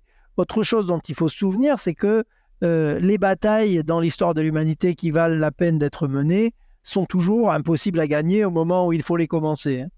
Euh, donc vraiment, si vous voulez choisir le combat euh, à mener, ne le choisissez pas sur la base euh, de la plausibilité du succès à court terme, sinon ça garantira que vous menez des batailles essentiellement inutiles et qui vont être menées par d'autres. Troisième chose de laquelle il faut se souvenir, je vous l'ai dit, nous avons démantelé en 1986 entre 1986 et 1996 bien plus d'armes nucléaires que ce qu'il reste aujourd'hui sur la planète.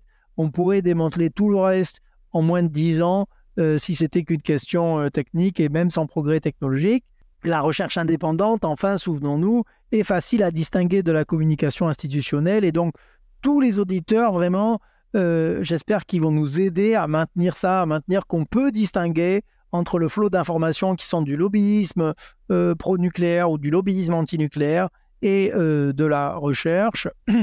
Ce que vous pouvez faire d'autre, c'est aider à défaire les idées fausses hein, dont on a parlé sur le contrôle parfait sur les armes nucléaires, euh, l'illusion selon laquelle si l'Ukraine avait conservé ses armes nucléaires, elle n'aurait pas été envahie, euh, faire tomber cette idée que tout est affaire d'opinion et qu'il n'y a pas de recherche indépendante et qu'on ne peut pas la reconnaître, si, si on peut la reconnaître, on peut le vérifier, aider à diffuser les résultats de la recherche indépendante qu'on a exploré aujourd'hui et dans notre précédent entretien, peut-être penser, et ça c'est plus directement en lien avec la communauté euh, du risque existentiel, penser les futurs possibles en intégrant euh, la menace nucléaire aux autres euh, menaces existentielles. Parce que je crois qu'il ne faut vraiment pas que, que vous me considériez comme un nucléaire obsessionnel niche.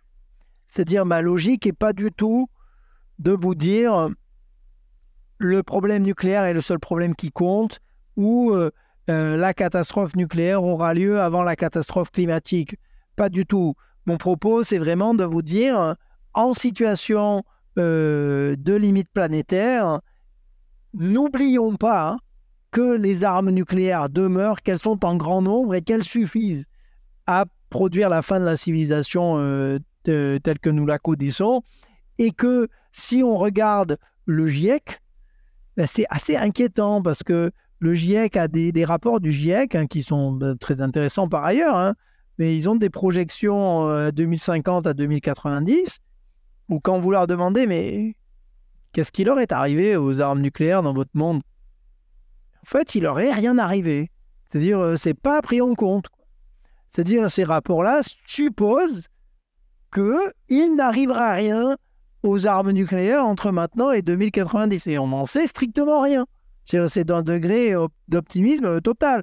Et donc, de la même manière, les planificateurs euh, du nucléaire sous-estiment à quel point la transformation de la biosphère et des conditions de vie sur la planète peuvent modifier les, les équilibres nucléaires et peuvent créer euh, de nouveaux risques combinés. Donc, pour vos collègues qui sont plus sur le volet analytique, vraiment intégrer euh, le risque nucléaire, les limites du contrôle, le rôle de la chance euh, dans la compréhension des futurs et des risques existentiels, c'est vraiment la clé. Et vous pouvez le faire par vous-même. Si vous pensez que le programme d'études des savoirs nucléaires peut vous aider, euh, faites-nous signe. Si vous voulez nous rejoindre pour le faire, voilà, on peut discuter des compétences et de ce que vous amenez, bien volontiers. Et, et là, j'en arrive peut-être à ma dernière, à ma dernière série d'observations, qui est que vous pouvez faire en fonction de vos envies, de vos compétences et de vos euh, intérêts. Par exemple, si vous êtes membre d'un parti politique, vous pouvez demander à ce que votre parti clarifie sa position sur les questions nucléaires sans accepter le dogme de la protection par les armes nucléaires, mais vraiment demander à ce que vous clarifiez alors euh, de combien d'armes avons-nous besoin, pour quels objectifs, au nom de quelles valeurs, euh, pourquoi pas moins, pourquoi pas plus, comment la politique de dissuasion s'articule-t-elle avec une politique de non-prolifération, parce que si on considère que les armes nucléaires sont nécessaires à la dissuasion, est-ce que c'est pas contraire à notre souci de limiter la désirabilité des armes nucléaires? Je vous l'ai dit, si vous êtes euh, par exemple concepteur de jeux vidéo ou scénariste de fiction, n'hésitez pas à me contacter euh, parce qu'il y a vraiment beaucoup à développer euh, dans ce domaine, justement pour sensibiliser les populations euh, à la possibilité de la catastrophe nucléaire et pour nous faire résister à la tentation de la protection. Si vous êtes artiste, de la même manière, le programme d'études des savoirs nucléaires a un artiste en résidence, mais c'est vraiment des sujets sur lesquels l'art n'est pas assez mobilisé. Et de la même manière, il ne s'agit pas juste de faire de l'art nucléaire, il s'agit de faire de l'art dans lequel le phénomène nucléaire n'est pas absent. Euh, je vous l'ai dit, hein, si vous êtes mécène, vous pouvez contribuer à financer la recherche indépendante sur des questions euh, essentielles, que ce soit notre programme ou d'autres programmes qui seraient astreints euh, à, comment dire, qui seraient consacrés à d'autres domaines. Voilà, quelques, idées, mais j'allais dire, moi, je, voulais vous renvoyer la question et, vous dire, est-ce que, est-ce que j'oublie des choses? Est-ce que vous, vous avez idée de choses à faire auxquelles j'aurais pas pensé? Oui, c'est vrai que c'est un sujet, euh, c'est souvent une question que je demande à la fin de, tous les, podcasts que je fais. J'ai eu des différentes ré- réponses, notamment euh, un chercheur, par exemple, pourrait euh, se consacrer aussi à l'étude des, des, des, des zones d'ombre qu'on ignore encore sur les phénomènes euh, qui pourraient résulter d'un grand nombre d'explosions nucléaires, euh, de- bah, ce qu'on avait dit à propos de l'hiver nucléaire, il y a encore beaucoup d'incertitudes et euh, il y, a, y, a, y y a un manque de de recherche, de recherche. J'ai discuté euh, sur ce podcast avec le président d'ICANN France qui disait que ils font des, opérations locales. Alors là, c'est plus pour l'abolition, donc c'est encore autre chose. Hein. Mais, euh, mais ils, font des, opérations locales par ville. Donc euh, ils, ils, demandent à, ou ils incitent les maires de, de, de villes françaises à signer euh, leur leur euh, leur traité d'abolition, euh, même si d'un point de vue purement c'est symbolique parce qu'il n'y a pas il y a pas de pouvoir. Hein, un maire ne peut pas signer un traité d'abolition des, des armes nucléaires, mais euh, c'est pour euh, inciter le, le gouvernement à, à prendre euh, ça en, en, tête, enfin en tout cas que ça remonte à la surface quoi. Si suffisamment de, de Français, de villes françaises sont sur ce sur cette pétition, ce traité, ça pourrait faire parler. Donc c'est juste pour montrer que à une échelle individuelle, on peut faire pression aussi sur sur ces euh, élus et tout ça. Et puis ben en tout cas ouais la, la, partie sur euh, en tant que scénariste, en tant que euh, créateur de contenu, c'est intéressant parce que euh, on voit l'impact qu'a eu le film le jour d'après aux, aux États-Unis en 1980, et puis j'ai l'impression qu'il y a eu presque une, une conséquence semi-causale à la réduction à la fin des années 90 du, de la- de l'arsenal euh, mondial. Donc, euh, si demain, euh, oui, il y a une série super captivante qui sort sur Netflix ou quelque chose, ça pourrait être, ça pourrait être intéressant sur, sur- les sujets du nucléaire et des conséquences. Je sais pas si Guillaume a, avec l'altruisme efficace, est-ce que vous avez souvent des, des recommandations pour les, les étudiants ou les gens en, en début de carrière peut-être? C'est un peu ce que, ce que je me disais tout à l'heure, qui était que ça dépend vraiment euh, du, du lieu et de. bah, Je pense que des, conseils qui peuvent euh, être pertinents dans un pays peuvent l'être beaucoup moins dans d'autres. Et aujourd'hui, moi, ce que, ce que j'imagine, c'est que euh, on peut. Il y a, plusieurs choses qui devraient. enfin, de ce que je comprends, hein. Euh, il faudrait réduire la taille des arsenaux, euh, supprimer euh, les, certaines armes déstabilisantes euh, ou empêcher leur construction, euh, s'engager à ne pas utiliser euh, les armes, ces armes en premier, éviter, euh, enfin s'engager à prendre un certain nombre d'engagements aussi euh, pour ne pas cibler les, les réseaux de communication ou les villes ou les centrales nucléaires. En fait, il y a pas mal de choses, et donc ça c'est ce qu'il faudrait idéalement qu'il soit pris comme décision. Et du coup, la, la- question revient assez rapidement à co- comment est-ce qu'on peut euh, peser sur, peser sur décisions.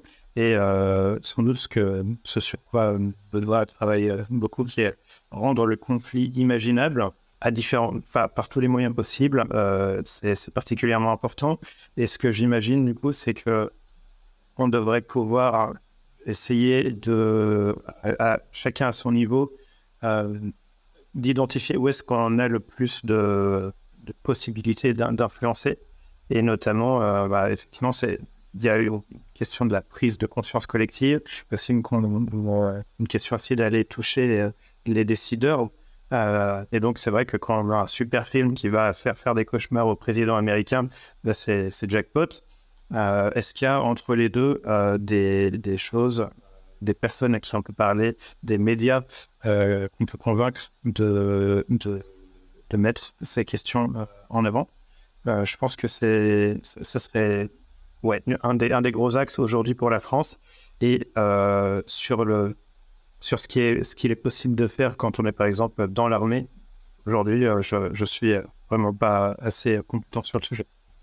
Oui, merci à tous les deux. Juste, je, je- je- rebondis sur ça parce qu'effectivement, euh, il ne s'agit pas de nier qu'on est dans une période très sombre, hein, du tout. Mais face à ça, moi, je voudrais, si- on, si on arrive à la fin de, de cet entretien, moi, je voudrais terminer sur, sur deux idées. Euh, la première, c'est que si vous regardez le, le programme d'études des savoirs nucléaires qui existe depuis 2017, donc depuis six ans, et qui moi, je suis très content d'avoir travaillé avec tous mes collègues, mais on est une petite dizaine de gens, c'est-à-dire on n'est pas une armée. Il a suffi d'une petite dizaine de gens et d'une intégrité éthique et d'une discipline scientifique pour trouver les résultats dont je vous ai déjà parlé, que je répète pas, dont on nous disait avant que soit euh, ben, il n'y avait euh, aucun problème et donc on a révélé les problèmes, soit que ces résultats étaient inaccessibles. Donc moi, je vois ça comme un encouragement, en me disant, si ça a été possible sur ce domaine qui est anormalement secret, anormalement gardé, eh bien, on n'a pas besoin d'être beaucoup pour faire un effort similaire sur la connexion entre le risque nucléaire et les autres risques existentiels en situation de limite planétaire. Donc vraiment, il faut un peu rappeler à la fois la possibilité de la découverte, mais aussi, et, je le dis sans, euh, comment, sans, sans, flagornerie, mais il y a une joie de la découverte. Et cette joie de la découverte, il ne faut pas l'oublier. Donc la découverte est possible, et elle est euh, réjouissante. Elle n'est pas juste nécessaire, elle est réjouissante. Et il faut aussi se souvenir, on les a évoqués un peu, qu'il reste euh, des lobbies euh, de l'armement, il reste des entités euh, qui vont être en faveur de la course aux armements, qui vont en tirer profit. Et donc, même si on n'arrive pas à limiter la course aux armements ou pas autant que ce qu'on voudrait, ou même si la réduction n'est pas suffisante, il faut se souvenir quand même que ce travail d'analyse critique et intègre, il a un effet qui est que sans ce travail d'analyse indépendant et non partisan, les pyromanes réussiraient à nous faire croire qu'ils sont des pompiers. Bon, bah, c'est c'est une bonne, une bonne euh, conclusion, je pense que j'inviterai tous les gens qui nous écoutent et qui veulent aller plus loin à évidemment euh, se procurer votre livre qui voilà, contient toutes les informations nécessaires, en tout cas euh, qui résume pas mal de choses sur, ce, sur, cette conversation. Vous pouvez aussi aller écouter la conversation précédente euh, qu'on a eue il y a deux ans ou trois. et donc, et puis si vous, jamais vous avez des ressources, Benoît, à m'envoyer, je pourrais les mettre dans la description et les gens pourront consulter tout ça. En tout cas, je, vous remercie encore pour euh, votre temps à deux heures et demie de, conversation. Euh, c'est vraiment super généreux. Merci beaucoup. Avec grand plaisir, merci à tous les deux.